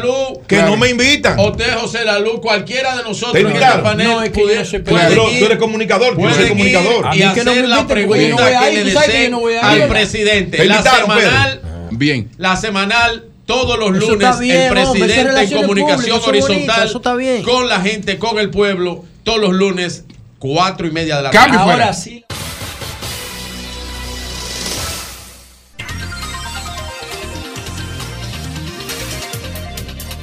Bien, señores, continuamos. Son las 10, son las 10 y 17 minutos. Buenos días, Nayi, adelante. Gracias, don Julio Martínez Pozo. Muy buenos días a todo el país y a este equipazo del sol de la mañana.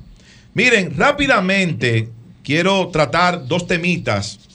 Quiero referirme primero, porque se acercaron a mí eh, algunas familias que tienen eh, casas o villas en Metro Country Club.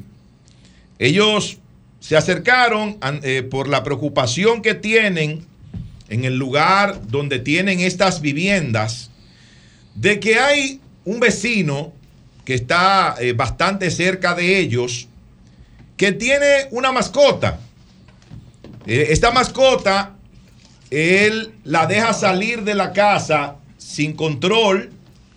Y se trata nada más y nada menos que de un perro raza pitbull. Ah, un pitbull, sí. Diseñado De un para, perro- Diseñado para morder. Un perro raza pitbull. No Oigan existe- bien. El pitbull no existe en la naturaleza. Entonces, Un perro de laboratorio. Este, esta mascota para él, pero es un perro que todo el mundo sabe eh, lo peligroso que es, sale por el vecindario y ha- le ha caído atrás a varias personas que han estado caminando, ejercitándose, y otros que han estado con perritos pequeños, con, eh, ¿verdad? con su correa puesta, y una señora incluso corriendo se cayó, se golpeó en la rodilla. Un señor tuvo que salir huyendo y pudo llegar a su casa y entrar a su casa con este perro. Se ha hablado con el vecino. Él lo único que dice que es un perro adiestrado. Pero el problema no es ese. El problema es lo que este perro puede ocasionarle a una de estas familias que van eh, a su casa en este importante complejo turístico eh, de segundas viviendas, como lo es Metro Country Club. Resulta que ellos fueron a hablar con la seguridad del lugar y la seguridad no ha hecho absolutamente nada. Lo último que hicieron fue tratar de comunicarse con protección animal. Ellos fueron, fue una brigada de protección animal y le dejaron una notificación al dueño de este pitbull, donde le decía que él no podía permitir que saliera a la calle el perro solo y que no puede estar penetrando a las diferentes propiedades, porque no solo es en la calle, entra a los patios de diferentes Es villas. peligrosísimo. Claro que sí. Y ahí yo tengo los videos que me enviaron estas familias del perro caminando alrededor de su piscina, eh, en el patio. Y ellos me dicen, ¿y cómo con mis hijos pequeños yo me puedo sentar tranquilo en el patio de mi casa cuando vengo a descansar si ese perro pitbull está por ahí sin control? Sí, eso es, Eso es una amenaza permanente los pitbull no deberían, honestamente, no. deberían ser mascotas. Y una irresponsabilidad allí de los encargados de ese proyecto que tienen que, que poner Pero orden. aquí, aquí- aquí- aquí hay mucha deficiencia con el tema, so- eh, eh, eh, para aportar algo ahí, Nayib. Mira, tú tienes el tema de los pitbull, no solamente los pitbull, que es una mezcla del, creo El que del dogo- es peligrosísimo también. argentino con el terrier inglés. Ese es, el pitbull es un perro de diseño, no existe en la naturaleza normalmente. Entonces, eh, tú tienes el tema de la gente que maneja con perros en los carros, que te provocan más distorsiones que el diablo, lo a distracción dentro. Y no está regulado. Tú en el mirador. Yo no sé cómo a mí me ha pasado una tragedia. Hoy no hay tipos que caminan con pitbull. En el mirador. Bueno. Entonces yo Es quiero hacer un llamado a los directivos, a los propietarios de Metro Country Club, a la familia Silis, que son los propietarios Ya eso así no tienen nada ahí. así. de ese complejo. Bueno, eh, eran los que anteriormente vendieron, ellos vendieron. crearon y dirigían este, este importante proyecto. Porque eh, los vecinos que están alrededor de la villa A118 no tienen tranquilidad ni siquiera dentro de sus propios hogares. Porque este perro irrumpe en las áreas sociales de estas villas y ha provocado la intranquilidad de los que allí tienen 15, 20 años con una propiedad. Así que resuelvan eso lo antes posible. Finalmente, quiero referirme. Allí, Finalmente, ahí en ese punto, eso tiene eh, las autoridades del complejo, la Junta de Vecinos, que regular eso, porque eso va a producir una desgracia. Porque Esperemos día que no.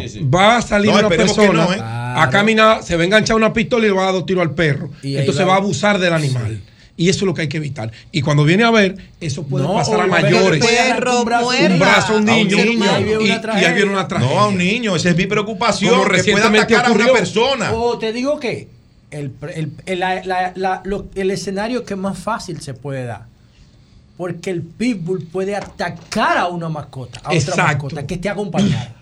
Que fue lo que pasó con la señora. Porque el pitbull está diseñado para, atacar, sí. Ataca a otra mascota es que esté correcto. acompañado con una persona vulnerable. Hmm. Una Bueno, desgracia. Y Miren, señores, finalmente Entre los humanos, con lo agresivo que está todo el mundo hoy día. quiero, quiero referirme brevemente encantan los perros. a no la semanal, perro, la semanal con la prensa que se realizó en el día de ayer en el Palacio Nacional No, pues no. y que tenía como tema central la, la tormenta Franklin. Yo les voy a decir algo a ustedes. cuidado. El gobierno puede emplear los métodos que entienda necesario para desarrollar su estrategia comunicacional. Y eso es válido, eso está bien, eso es perfecto. Ahora, yo entendí, yo pensé que el tema central del día de ayer, de esa primera semanal con la prensa, iba a ser la tragedia de San Cristóbal. Yo pensé que iba a ser la tragedia de San Cristóbal, que es la tragedia más grande que hemos tenido en los últimos años en la República Dominicana. Estamos hablando que 34 personas hasta el momento murieron por esa explosión de San Cristóbal. Y hoy, hoy hacen ya 15 días de esa explosión que fue el 14 de agosto. Y no se sabe absolutamente nada de eso. No hay un solo informe concluyente de lo que allí ocurrió y por qué ocurrió. Nosotros desde el principio dijimos, si el gobierno dominicano, si en nuestro país las instituciones que deben tener ese tipo de peritos, ese tipo de expertos, no lo tienen, bueno, pues busquen ayuda, pidan ayuda a los Estados Unidos, a otras naciones, para que nos aporten esos expertos e hicieran el levantamiento en San Cristóbal para darse cuenta qué fue lo que provocó esa explosión, que repito, hasta el momento le ha costado la vida a 34 personas y más de 50 personas heridas. 56. Entonces, yo entendía que en una actividad como esa se iba a hablar de eso que está pendiente, que el país y San Cristóbal está esperando una respuesta de lo que allí ocurrió. Ok, que con la tormenta Franklin eh, se perdieron eh, muchos, eh, eh, mucho dinero, 5.100 millones en daños materiales. Y yo les pregunto a ustedes, ¿qué valor tiene una vida humana? ¿Cuánto vale la vida de una persona? ¿Cuánto vale la vida de un niño, de una mujer, de un hombre, de un adulto mayor? ¿Cuánto valen, cuánto valen las vidas de 34 personas que murieron en esa tragedia de San Cristóbal? Entonces yo creo que el gobierno dominicano debe darle una explicación satisfactoria al país y a San Cristóbal. Y finalmente, en términos generales, para nosotros, con todo el respeto del mundo, independientemente de eh, el vehículo comunicacional que se utilice, la llamada semanal con la prensa de este gobierno del Partido Revolucionario Moderno, simplemente yo la defino como campaña política. Cambio y fuera.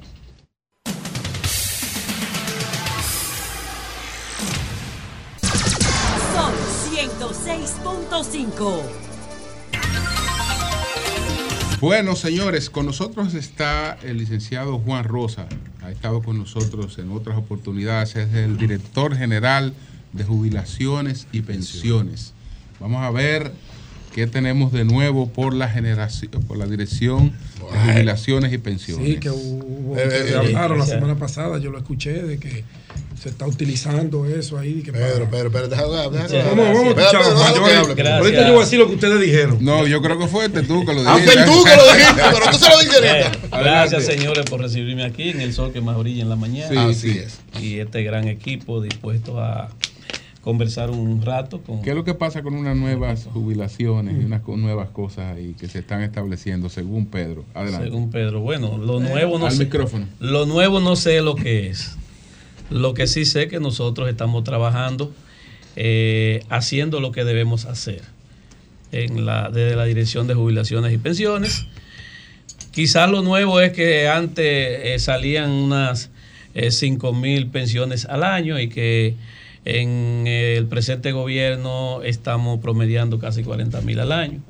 Quizás lo De nuevo- 5 mil a 40 mil. Sí, quizás lo ¿Bajo nuevo. qué criterio? ¿Y por qué? Quizá- ¿Por qué quizás, ese incremento? Quizás lo nuevo es que las pensiones solidarias, por ejemplo, que establece la ley 8701, eh, que crea el sistema dominicano de seguridad social. ¿Solidarias o políticas? no, Solidarias. Llámenle como ustedes igual, quieran, pero son solidarias de 6 mil pesos para los sectores más vulnerables. Ah, no, pues son solidarias. Del Son país. solidarias. No, no, no, Ah, las de 6 mil son solidarias. ¿Cuántas se han dado? La de los alcaldes no. Sí. Se han Sí. dado 43.555 pensiones Eso hay que solidarias. ayudar a la De gente. 6.000. Y, Ah, son ve- solidarias. en 20 años se habían dado 9.400. Eso sí es, Sí, eso sí. es nuevo. Quizás también lo nuevo es que nosotros, el presidente Abinader, ha entendido y nosotros nos ha puesto para que interpretemos esas intenciones, que hay una serie de sectores vulnerables que hay que resarcirle, una deuda eh, social eh, de unos 40 años o más con el país.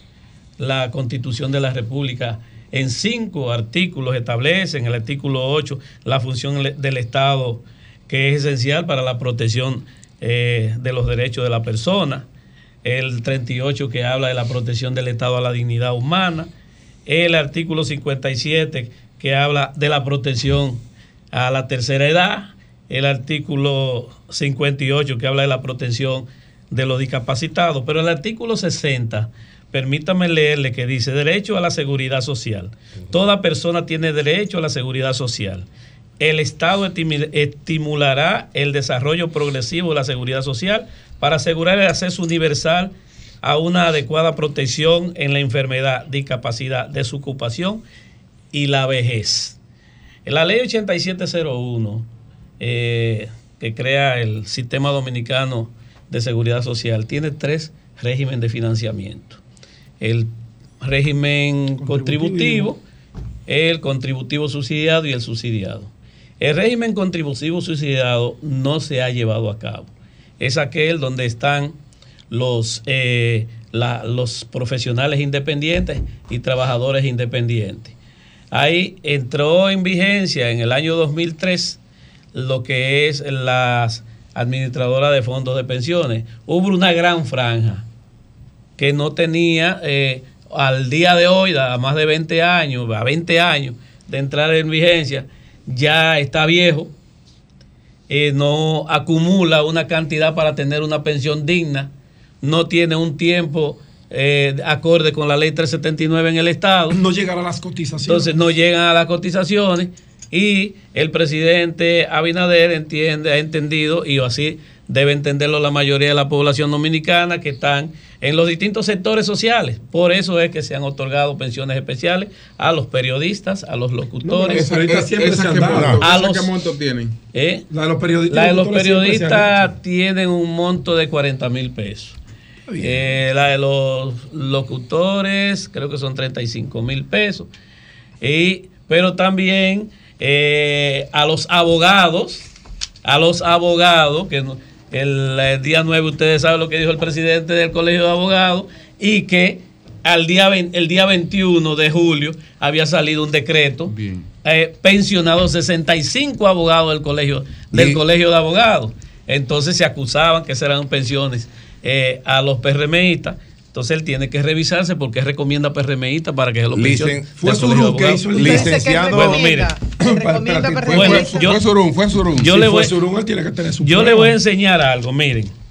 Miren una carta, este es el decreto. Sí. Aquí está una carta que manda Surún dirigida a esta persona que está aquí hablando con ustedes. Y eso fue lo que los abogados que A- se incluyeron. a Juan Rosa. ¿Se le agregaron algunos? ¿Se quitaron Claro, se, algunos? agre- se agregaron y le voy a decir por qué. Mire. Ok.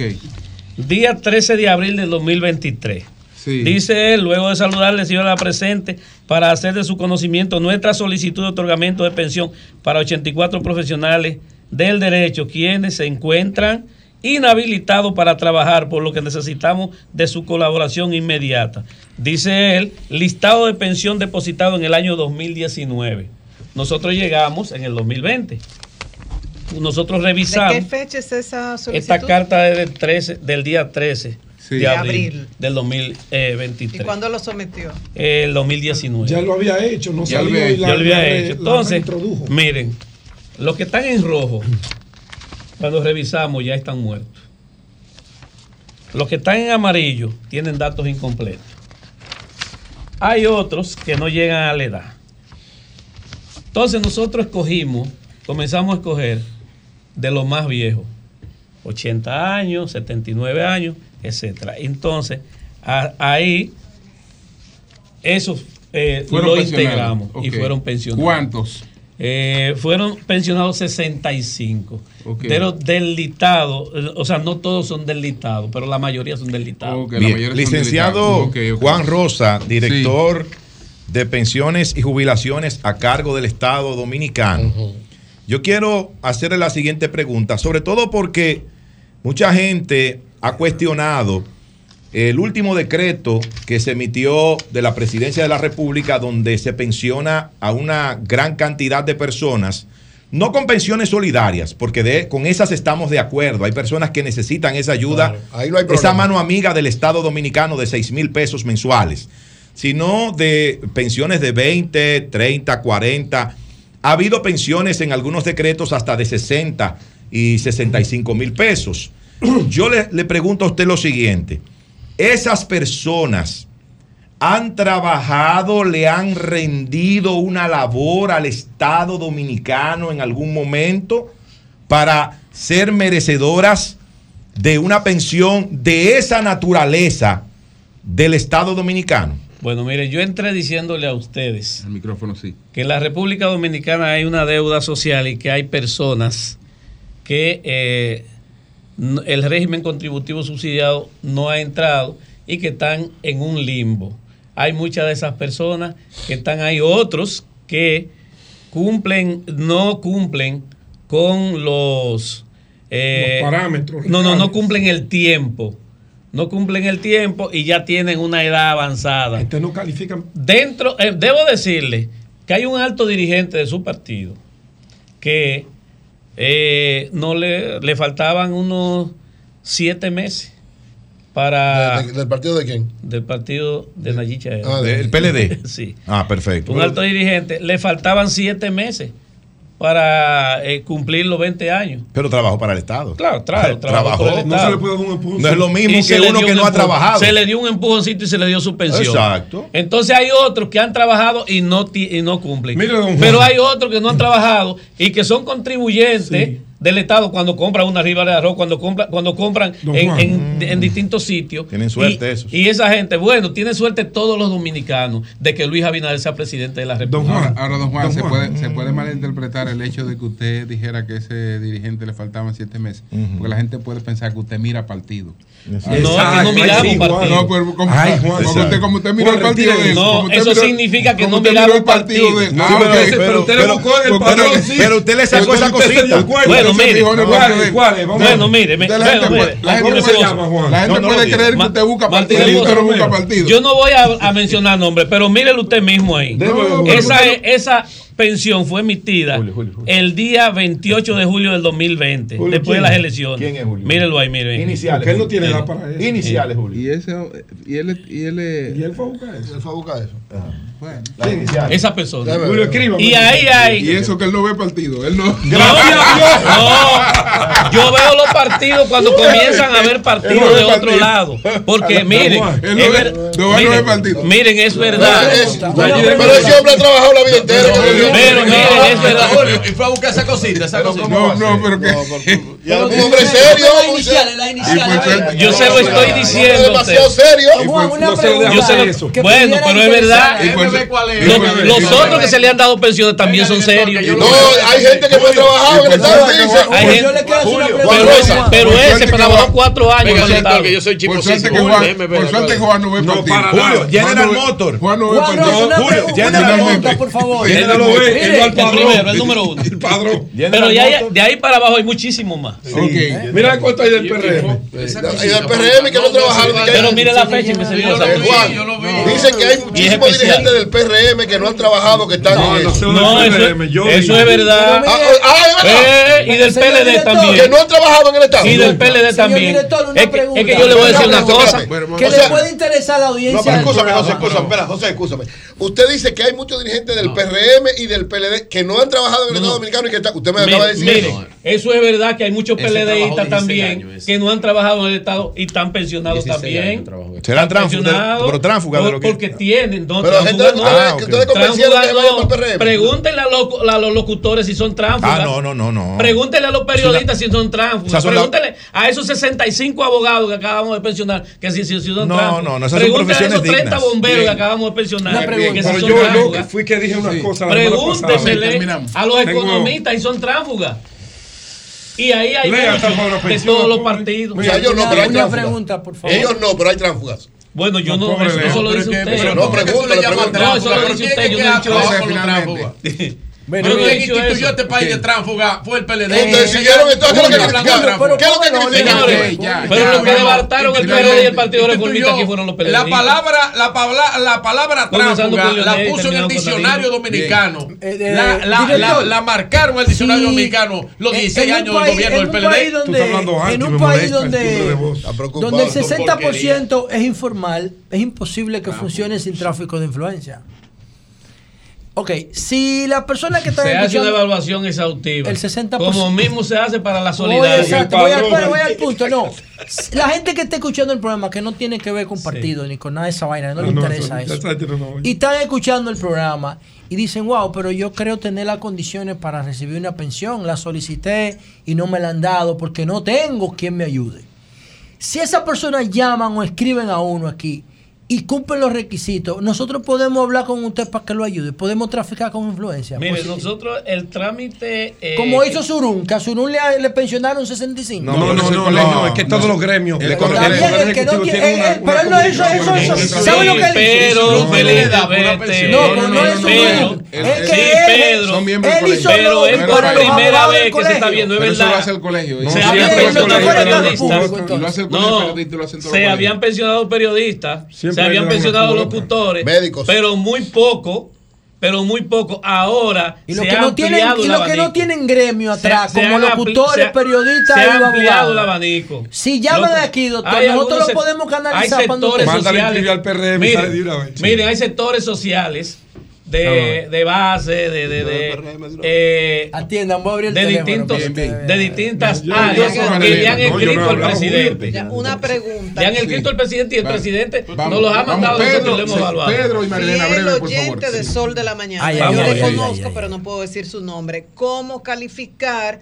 para una pensión solidaria? Dice que le quería dar de regalo a su padre al cumplir 80 años, que acaba de cumplir esa pensión. Llenó el formulario hace dos años. Se lo recibieron, lo aceptaron y todo, y todavía está esperando esa pensión. Míralo ahí.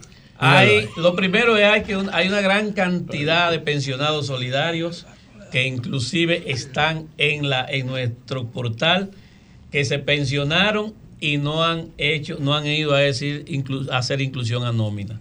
Es lo primero. Una gran ¿Cómo cantidad habían ¿Cuánto es eso? entren a, la, a nuestro portal. Ahí está donde dice, eh, en el portal ustedes lo van a encontrar. Donde hay una gran ¿Cuánto cantidad, inclusive pensiones solidarias solidaria- concedidas, algo así. solidarias y de otra naturaleza. Miren, cuando, cuando nosotros íbamos a pensionar a los locutores, estábamos estudiando, haciendo el, el análisis a los locutores, eh, la su presidenta, que fue Ana- era Nadesi Guerrero en ese entonces, nos, nos lleva el, el, el listado. Yo le digo, mira, Nadesi, este, este locutor está pensionado desde el año 2011 y no había hecho inclusión a nómina.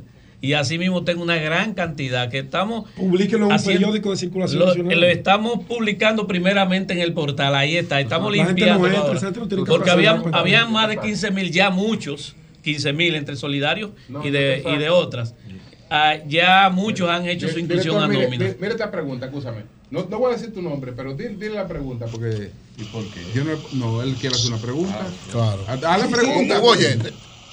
Muy, muy, muy, muy buenos días, señor director. Adelante. Me gustaría, me gustaría, me gustaría que eh, averiguara si no es, si no se mira partido político, cómo es posible que el director de desarrollo fronterizo tenga a su mamá, a su tía y a unos otros familiares con 30 y 35 mil pesos, donde ninguno de ellos nunca ha trabajado en el Estado. Es una denuncia que usted acaba de hacer, la que usted tiene que comprobarla. Ok.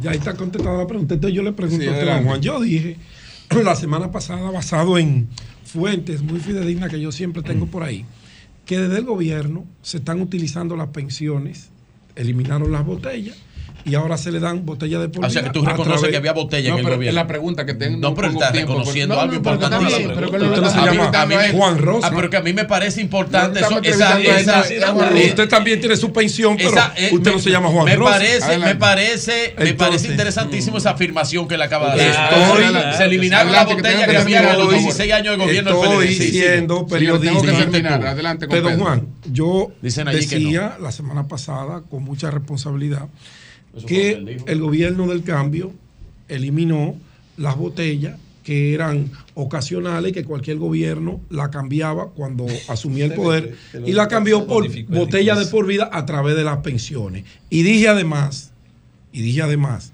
que a los aliados de los partidos al gobierno se le están dando una cuota de 100 pensiones de esas que se están otorgando.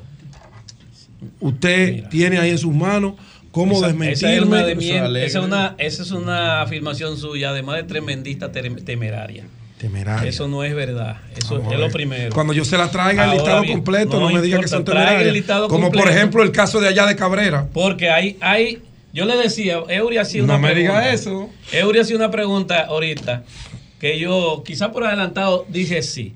Porque me han hecho la pregunta de que si que se están pensionando. Eh, Dirigentes PR- PRM. di- P- PRMistas. Pero están ahí en el Yo listado. le digo, yo le digo sí. Este país, la República Dominicana es eminentemente política. Aquí todo el mundo es político. Ah, ya. Entonces, si todo el mundo es político, lo más lógico es que se está haciendo un programa de pensiones a personas, adultos mayores, ayudándole a que sus últimos años de vida lo vivan dignamente. Eso está bien. Es que hayan eh, de todos los partidos. Y que del PRM, hasta prueba en contrario, el país es mayoritario, un 53% votó por Luis Abinader. Entonces tiene que Entonces tocar lo en lógico, esa es lógico que la distribución proporcional Don Juan. haya más de uno que de otro. Don Juan, perdón, los, Ahora bien- los policías retirados. Ahora bien, yo le digo, a- yo le, como yo le digo al, al- eh, puse el ejemplo del, es como puse el ejemplo del presidente del colegio de abogados que acaba de hacernos el sometimiento eh, eh, penal. Yo le digo, bueno, pues entonces usted tiene que revisar cómo usted recomienda todo eso, todos esos PRMistas, porque usted dice que son PRMistas. Don Juan Rosa, perdón, los, los policías retirados se les paga por allá, por la Dirección General de, de Jubilaciones y Pensiones. No. Los Sí. policías retirados. Sí, los, los pensionados. Los la- pensionados. de la policía. Pues mire, ellos me escriben aquí y me dicen que ellos tuvieron un encuentro con el presidente eh, Luis Abinader y él les dijo en aquel momento que era ilegal, inconstitucional, injusto e inhumano el aumento a los miembros activos de las Fuerzas Armadas y la Policía Nacional y no a los retirados. Eso dijo el presidente en ese encuentro. Además que ellos nos dicen, me dice aquí, que ellos no le han pagado todavía el mes de mayo. Eso, eso es cierto. Mire, vamos a contestársela por parte. El día 3 de enero del año 2022, el presidente hizo un acto en el Palacio mediante el cual hizo eh, una nivelación, niveló a 10 mil pesos, una serie de gente que ganaban 5 mil 5 mil eh, 5.117, eh, 8 mil, menos de 10 mil pesos. Hizo una ni- nivelación por 97 mil personas. Entre eso habían casi 7 mil policías. Es lo primero. Ha ido haciendo reajuste. Eso fue lo de más abajo. Entonces luego por lo de más arriba ha ido haciendo reajuste, poniendo un salario mínimo a lo que son los generales, los coroneles, y está un proceso. Ellos, un- di- ellos dicen que prometió Un- igualarlo a los activos. una indexación. A los activos. El mismo, el presidente en ese encuentro dijo que era, que era ilegal, que era inhumano, que era inconstitucional, que ganaran menos que los activos, Señores, los retirados. Es que los asuntos van por, van por proceso. Porque si hacemos, si aquí resolvemos todos los problemas de este país, y más que lo agravaron ustedes durante 20 años, necesita- necesitamos que el Estado tenga tres niveles. Cobraron mayo ya, los pensionados de la Hay policía. unos cuantos policías que se están de, de unas indemnizaciones que se han ido pagando. Yo, nosotros encontramos indemnizaciones que hacían seis años que estaban pendientes y no se pagaban y la pagamos. Ahí quedan como 22, algo así, que también por, por una razón u otra no se han terminado de pagar, pero se está procediendo. Lo más posible que entre Bien. septiembre y Y octubre se usted acabe dijo de que el pagar. PLD agravó los problemas de este país. Pero en claro. 20 años. Ay, Dios mío. Pero Bueno. claro. Bueno, pues gracias Esto al es un desastre que licenciado. pasó por aquí, por este país. Gracias al licenciado Juan Rosa. A propósito, campaña a usted. propósito, Ah, del- baja. a propósito del PLD, el diputado Luis Enrique nos llamó que En quiere, Puerto Plata. que quiere visitarlo para llevarle el listado, dice él, el diputado del PLD Luis Enrique, de 9 mil personas que él di- ha denunció en la Cámara que fueron eh, pensionadas sin eh, Reunir las condiciones. reunir las condiciones. Que lo lleve. el Puede pasar por allá, puede no, diputado, llévemelo. Oye, Sí. en Puerto Plata hay dos que han el trabajado, que no han trabajado nunca en el Estado y los pensionaron con Eh, yo le dije que sí, 75.000. que eso es verdad. Y él dijo que es verdad. verdad. Son del Ay, PRM, son 53%. No, del PRM, no. eso yo Ah, no eso lo del PRM, eso lo está diciendo usted. Ah, no, del PRM Yo digo el mayoritario. mayoritario de la Son dominicanos Hay- y dominicanos. ¿Sí o no, no, no, del PRM no. que están en un limbo porque hay uno de los regímenes de la seguridad social que no ha entrado, que no ha entrado, y son claro. profesionales independientes que no han trabajado en el Estado. Y la ex alcaldesa está de Sosúa está pensionada. No, era, No ¿Cómo sé. se llama? la- No sabe. No me Si me- si- ese dato. Si me obliga, voy a decir Ah, que está en la Exactamente. Si me obliga, voy a decir que está en la Dilo. lista. Se lo Lo que merece, sí yo se sé lo es que merece está más en que la cualquiera lista. de esos. El que más se lo merece ¿Cómo es se el llama? señor Yo sí- ¿Y por qué más se lo merece? Dilo, Porque trabajó que otros 20 dominicanos. años del Estado. Dilo. Le, pensionaron el papá. ¿Por qué? Lo que sí- hizo su trabajo. Lo que sí yo sé que estos lo merece. 1475 que están aquí son pensiones especiales otorgadas eh, en, el periodo de transición de- del 2020. Ahora, Rosa. alcaldesa, Ahora.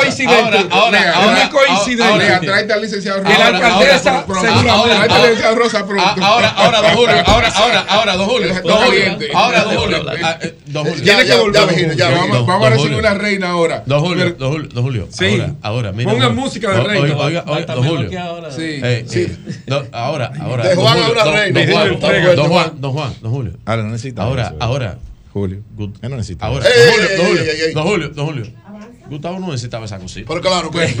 Bueno. todo el mundo lo Bueno. el hombre más serio. es- Señores, eh, vamos a recibir. Ah, bueno, aquí está que nos va a entregar, pero que nos entrega directamente la invitación. y Sí, después sí, conversamos sí. con él. Ah. el licenciado Linares. Y vamos a recibir también a María Vargas, que es representante al Rafael concurso Mi Linares, República mi hermano. por la provincia de Duarte. ¿Dónde se va a sentar María? Sí, vamos. Vamos a ver aquí hay una silla disponible. Pedro. Ven, Linares, siéntate aquí, Aquí- saluda a tu Aquí hay gente. una silla disponible también. Siéntate aquí. Ven, María, siéntate ahí. Bueno, Yo eh, están cansado. acá. Linares. Ella va, ella va No, no, ponte aquí, ven. No, ella va aquí, ella va aquí Ah. El sol de la mañana, el sol de la mañana.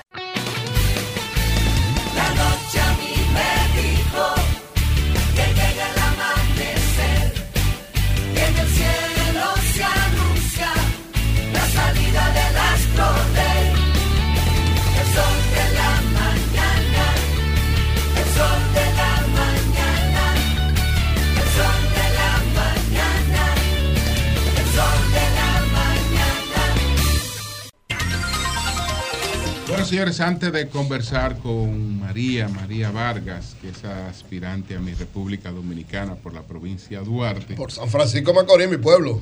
vamos a recibir Ay, una ay, invitación ay. que nos trae- una Ay, invitación ay, que nos trae Linares. Macorís. Buenos días, Linares, Sí, adelante. Adelante. Buenos días a todos ustedes, a este gran equipo, Sol de la Mañana.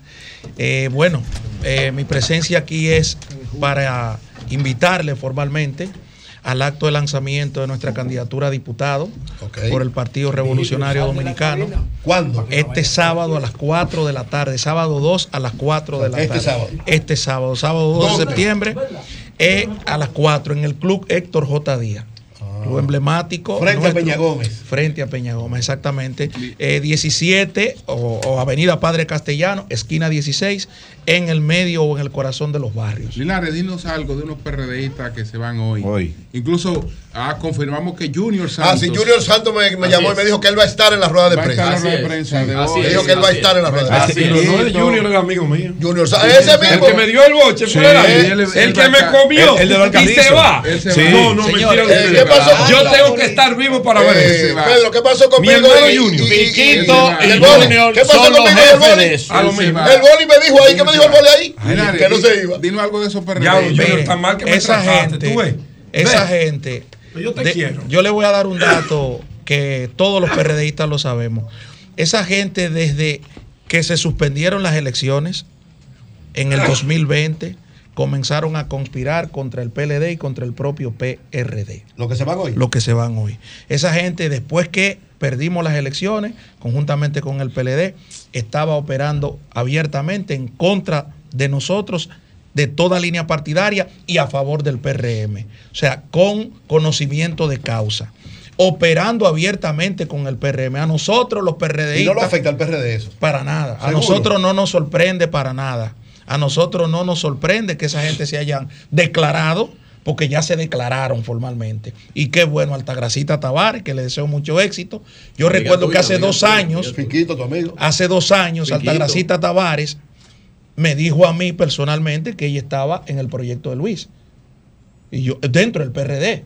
O sea, que ella estaba buscando la forma de que Luis sea, de que en el PRD apoyáramos a Luis. Oh. O sea, había un grupo cercano al PRM, cercano a Luis. Altagracita lo único que no se había declarado. Pero Nunca, Altagracita hace exacto. tiempo que estaba. y Fiquito por igual y, mi querido amigo Junior Santos también pero eso es una decisión política que se la respetamos Eso ahora ellos tienen que demostrar en el PRM lo que no demostraron con nosotros porque no nos pudieron ganar la convención a lo interno ni nos pudieron ganar ningún proceso a lo interno y yo creo que ahora se declararon y creo que el gobierno lo va a valorar en su justa dimensión lo que tienen Gracias, Perfecto. Linares. Gracias a Linares. usted, hermano. Nosotros vamos a conversar. después Ah, de pero esta- es María. Después de esta breve María pausa, Vargas. vamos a conversar Vargas. con María Vargas. Ella Y de es candidata para el Miss República Dominicana Universo 2023, representante de la provincia Duarte. Duarte. Ella es licenciada en comunicación social y producción audiovisual y tiene un máster en relaciones internacionales en geopolítica. Wow. Ah, pero pero está preparado, muchacho.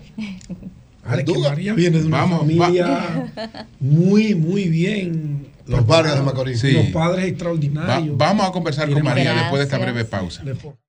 Entonces, Especial, digamos, ¿qué, qué meta tiene pues al participar eh, en este concurso?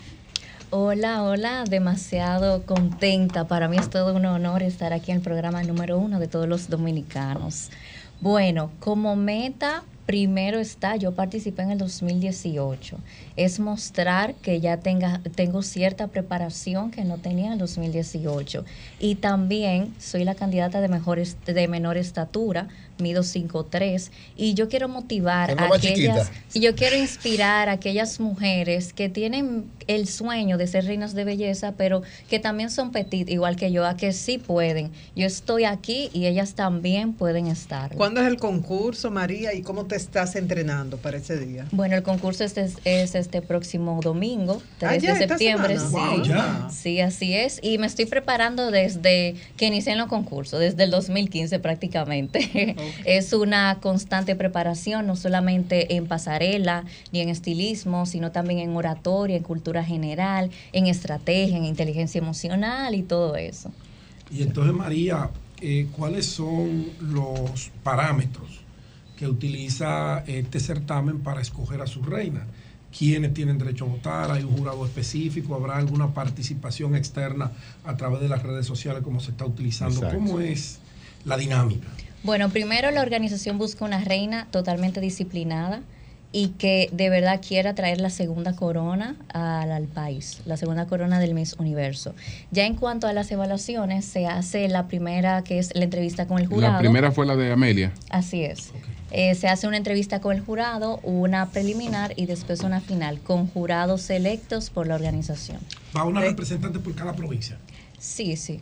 De ganar, las obras sociales son establecidas por el concurso o la candidata ganadora puede inclinarse por sus preferencias. y- Bueno, pueden ser ambas. Cada candidata tenemos una labor social. ¿Y en tu caso? cuál En es? mi caso son dos. Es una campaña educativa para orientar a la población al buen trato hacia las personas con discapacidad mental, así como también apoyar a las mujeres sobrevivientes de cáncer a través de jornadas de reconstrucción mamaria, a través de la fundación de mi familia, Fundación Vargas Almonte. ¿Cuál de las reinas que hemos tenido eh, te, te resulta de inspiración?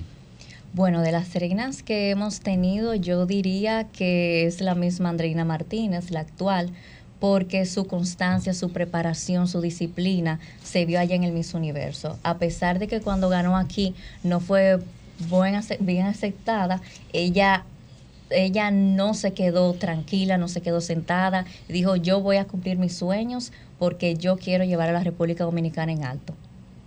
Qué bueno. Entonces, ¿cómo, cómo la gente te respalda y cómo te respalda sobre todo eh, la provincia de Duarte? Bueno, eh, pueden eh, respaldarme a través de las redes sociales, ya que estamos en la recta final, a través de mi Instagram, María Vargas RD. O sea, las redes influyen para la votación. Sí, se puede votar. Sí, Ahí- actualmente las redes influyen en todo, claro. No, yo digo, sí. pero el día de cuenta un María, voto? Eh, sí, sí. el día del concurso, ¿hay algún mecanismo que la gente pueda utilizar para votar por ti, para apoyarte ese día? No, ya eso es yendo e ir a apoyarme de manera personal Ya. allá en el Entonces, por en las redes es antes, como pregunta Nayib. Ahora se puede, ¿cómo se te apoya? Sí, se puede, puede buscar mi foto a través de la página de Instagram del Miss República, porque el apoyo también en las redes sociales es muy importante, porque ahí se ve el, el, el, el auge que tiene la candidata, el apoyo que tiene la candidata. Y eso sí influye, porque cada jurado ve la red social de cada O sea, no participante. es que toman en cuenta Ya, votos, ya. sino los seguidores y el apoyo Exacto. Que logra. Ok. Qué bueno, María. Y cuéntanos algo de, de tu pueblo. Eh, ¿Qué piensas de tu pueblo, del pueblo que representa? Bueno, mi provincia es una provincia de gente trabajadora que en los últimos años ha incrementado la cantidad de negocios que hay. Eh, somos personas luchadoras con ganas de progresar y la verdad también somos personas que nos gusta festejar, nos gusta estar con nuestros amigos, nuestra familia y vivir un buen momento. Y Duarte para mí como la tercera capital de la República Dominicana es una de las mejores provincias que hay.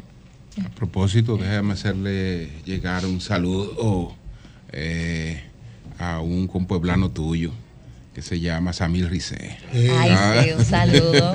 La familia Saludo siempre ha la apoyado a la Rizek. juventud Sí. de, de la provincia de Duarte. Bueno, María, pues te deseamos éxito, éxito. A, a Samir y a Héctor José. Sí, a Los dos, los dos dos. vicepresidentes al frente del Muy grupo duro, Reset que están haciendo un extraordinario trabajo. Julio. Por Macorís y por el país. La, la ministra de Cultura fue reina de belleza, fue mi República Dominicana. Milagros Hermanos. Milagros Hermanos. en Sí, su sí, sí, época. sí, sí, sí. y, y tenemos a María Cela Álvarez, que Fue mi- República y Mis Mundo. Celine sí, Méndez. sí. Mis Mundo fue María Cela. Y, y- y Lea. ¿Qué? Lea. Es la productora del Sol de la Sí, Mañana. mi Sol de la Mañana. Pedro, Oye, Pedro la quiere pero- mucho. pero Pedro te Pedro- quiere mucho, Lea, mucho.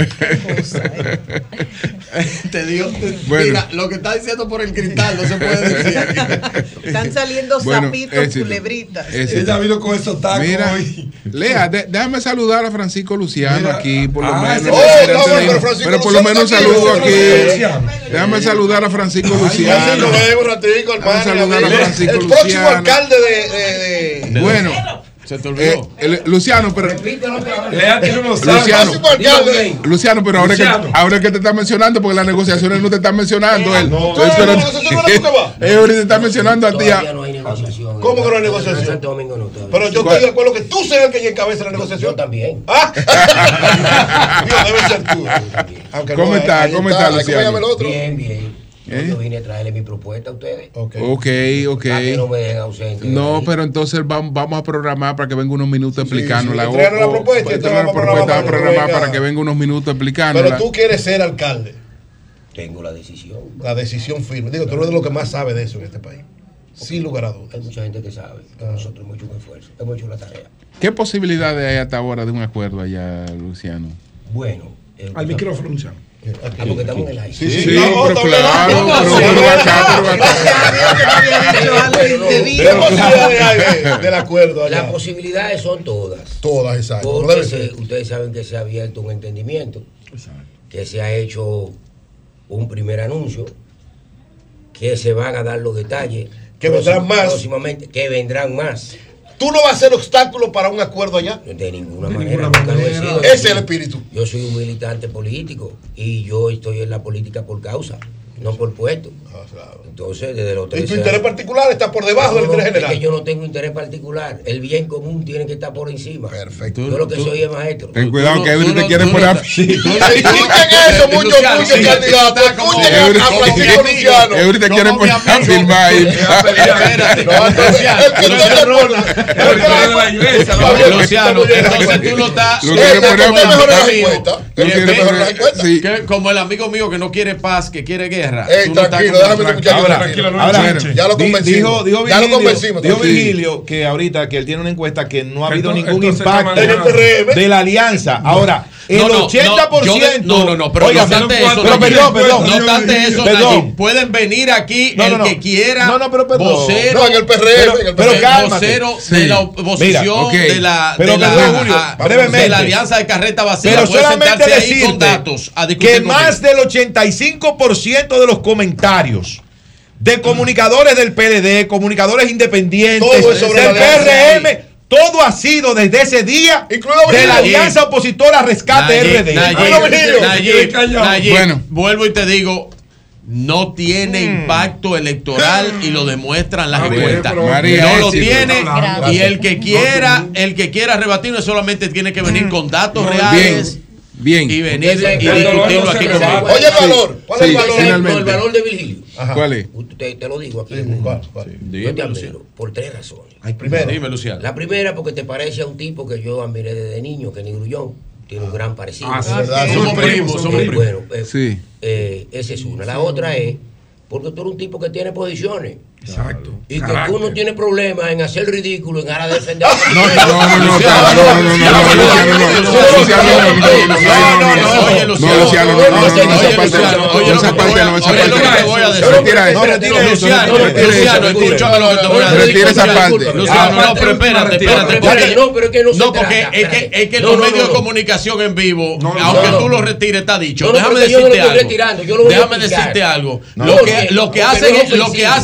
no, no, lo que hacen es ridículo, y lo voy a decir, lo que hacen es ridículo son tus partidos que dijeron que tenían una estructura fuerte, que tenían más de 2 millones eh, de gente inscrita y no tienen nada.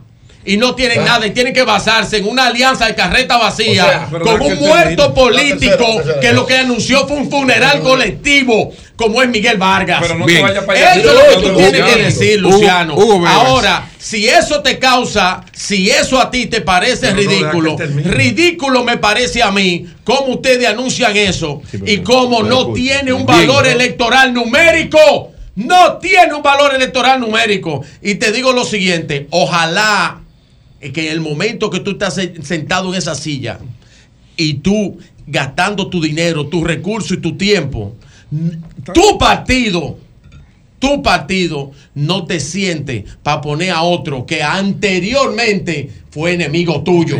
Ojalá y no te lo haga. Bueno, pues gracias. Y la próxima vez no me tenga tanta admiración. No, que pero- yo nunca le he dicho a alguien de tu partido ridículo. Virgilio. Y sí, sí, me parece Perdón. ridículo que tú vengas a anunciar aquí una alianza y una aspiración con todos los disparates que está haciendo los que están en tu partido, Bien. los que están en el PRD y los que están en el PLD con la alianza ridícula de carreta vacía. Es sencillo, Virgilio. Eh, eh, yo retiro el término sitio. Sitio no, pero ya lo dije. Pero sitio. Yo lo ya retiro, lo ya retiré no, y te, y yo te lo, también. y te lo explico de la siguiente manera. Eh, en, en nuestra dinámica educativa, nosotros llamamos a la gente a defender lo que cree, diciéndole no temas, hacerle ridículo porque tú dices tu verdad. No, no se trata de eso, no se trataba de ofenderte. Habla un profesor. O sea, no se Ah, trata de de ofenderte. profesor a profesor, Y yo, entonces, entonces yo, y yo, me, Bueno. cu- y yo me excuso, ¿verdad? Si eso te ofende. Sí, sí, sí. Ahora, Ahora, te quiero ah, yo decir. también lo retiro. Ah, pero que- tírate todo lo que tú le dijiste. Ahora todo lo que tú le dijiste. ¡Cambio fuera!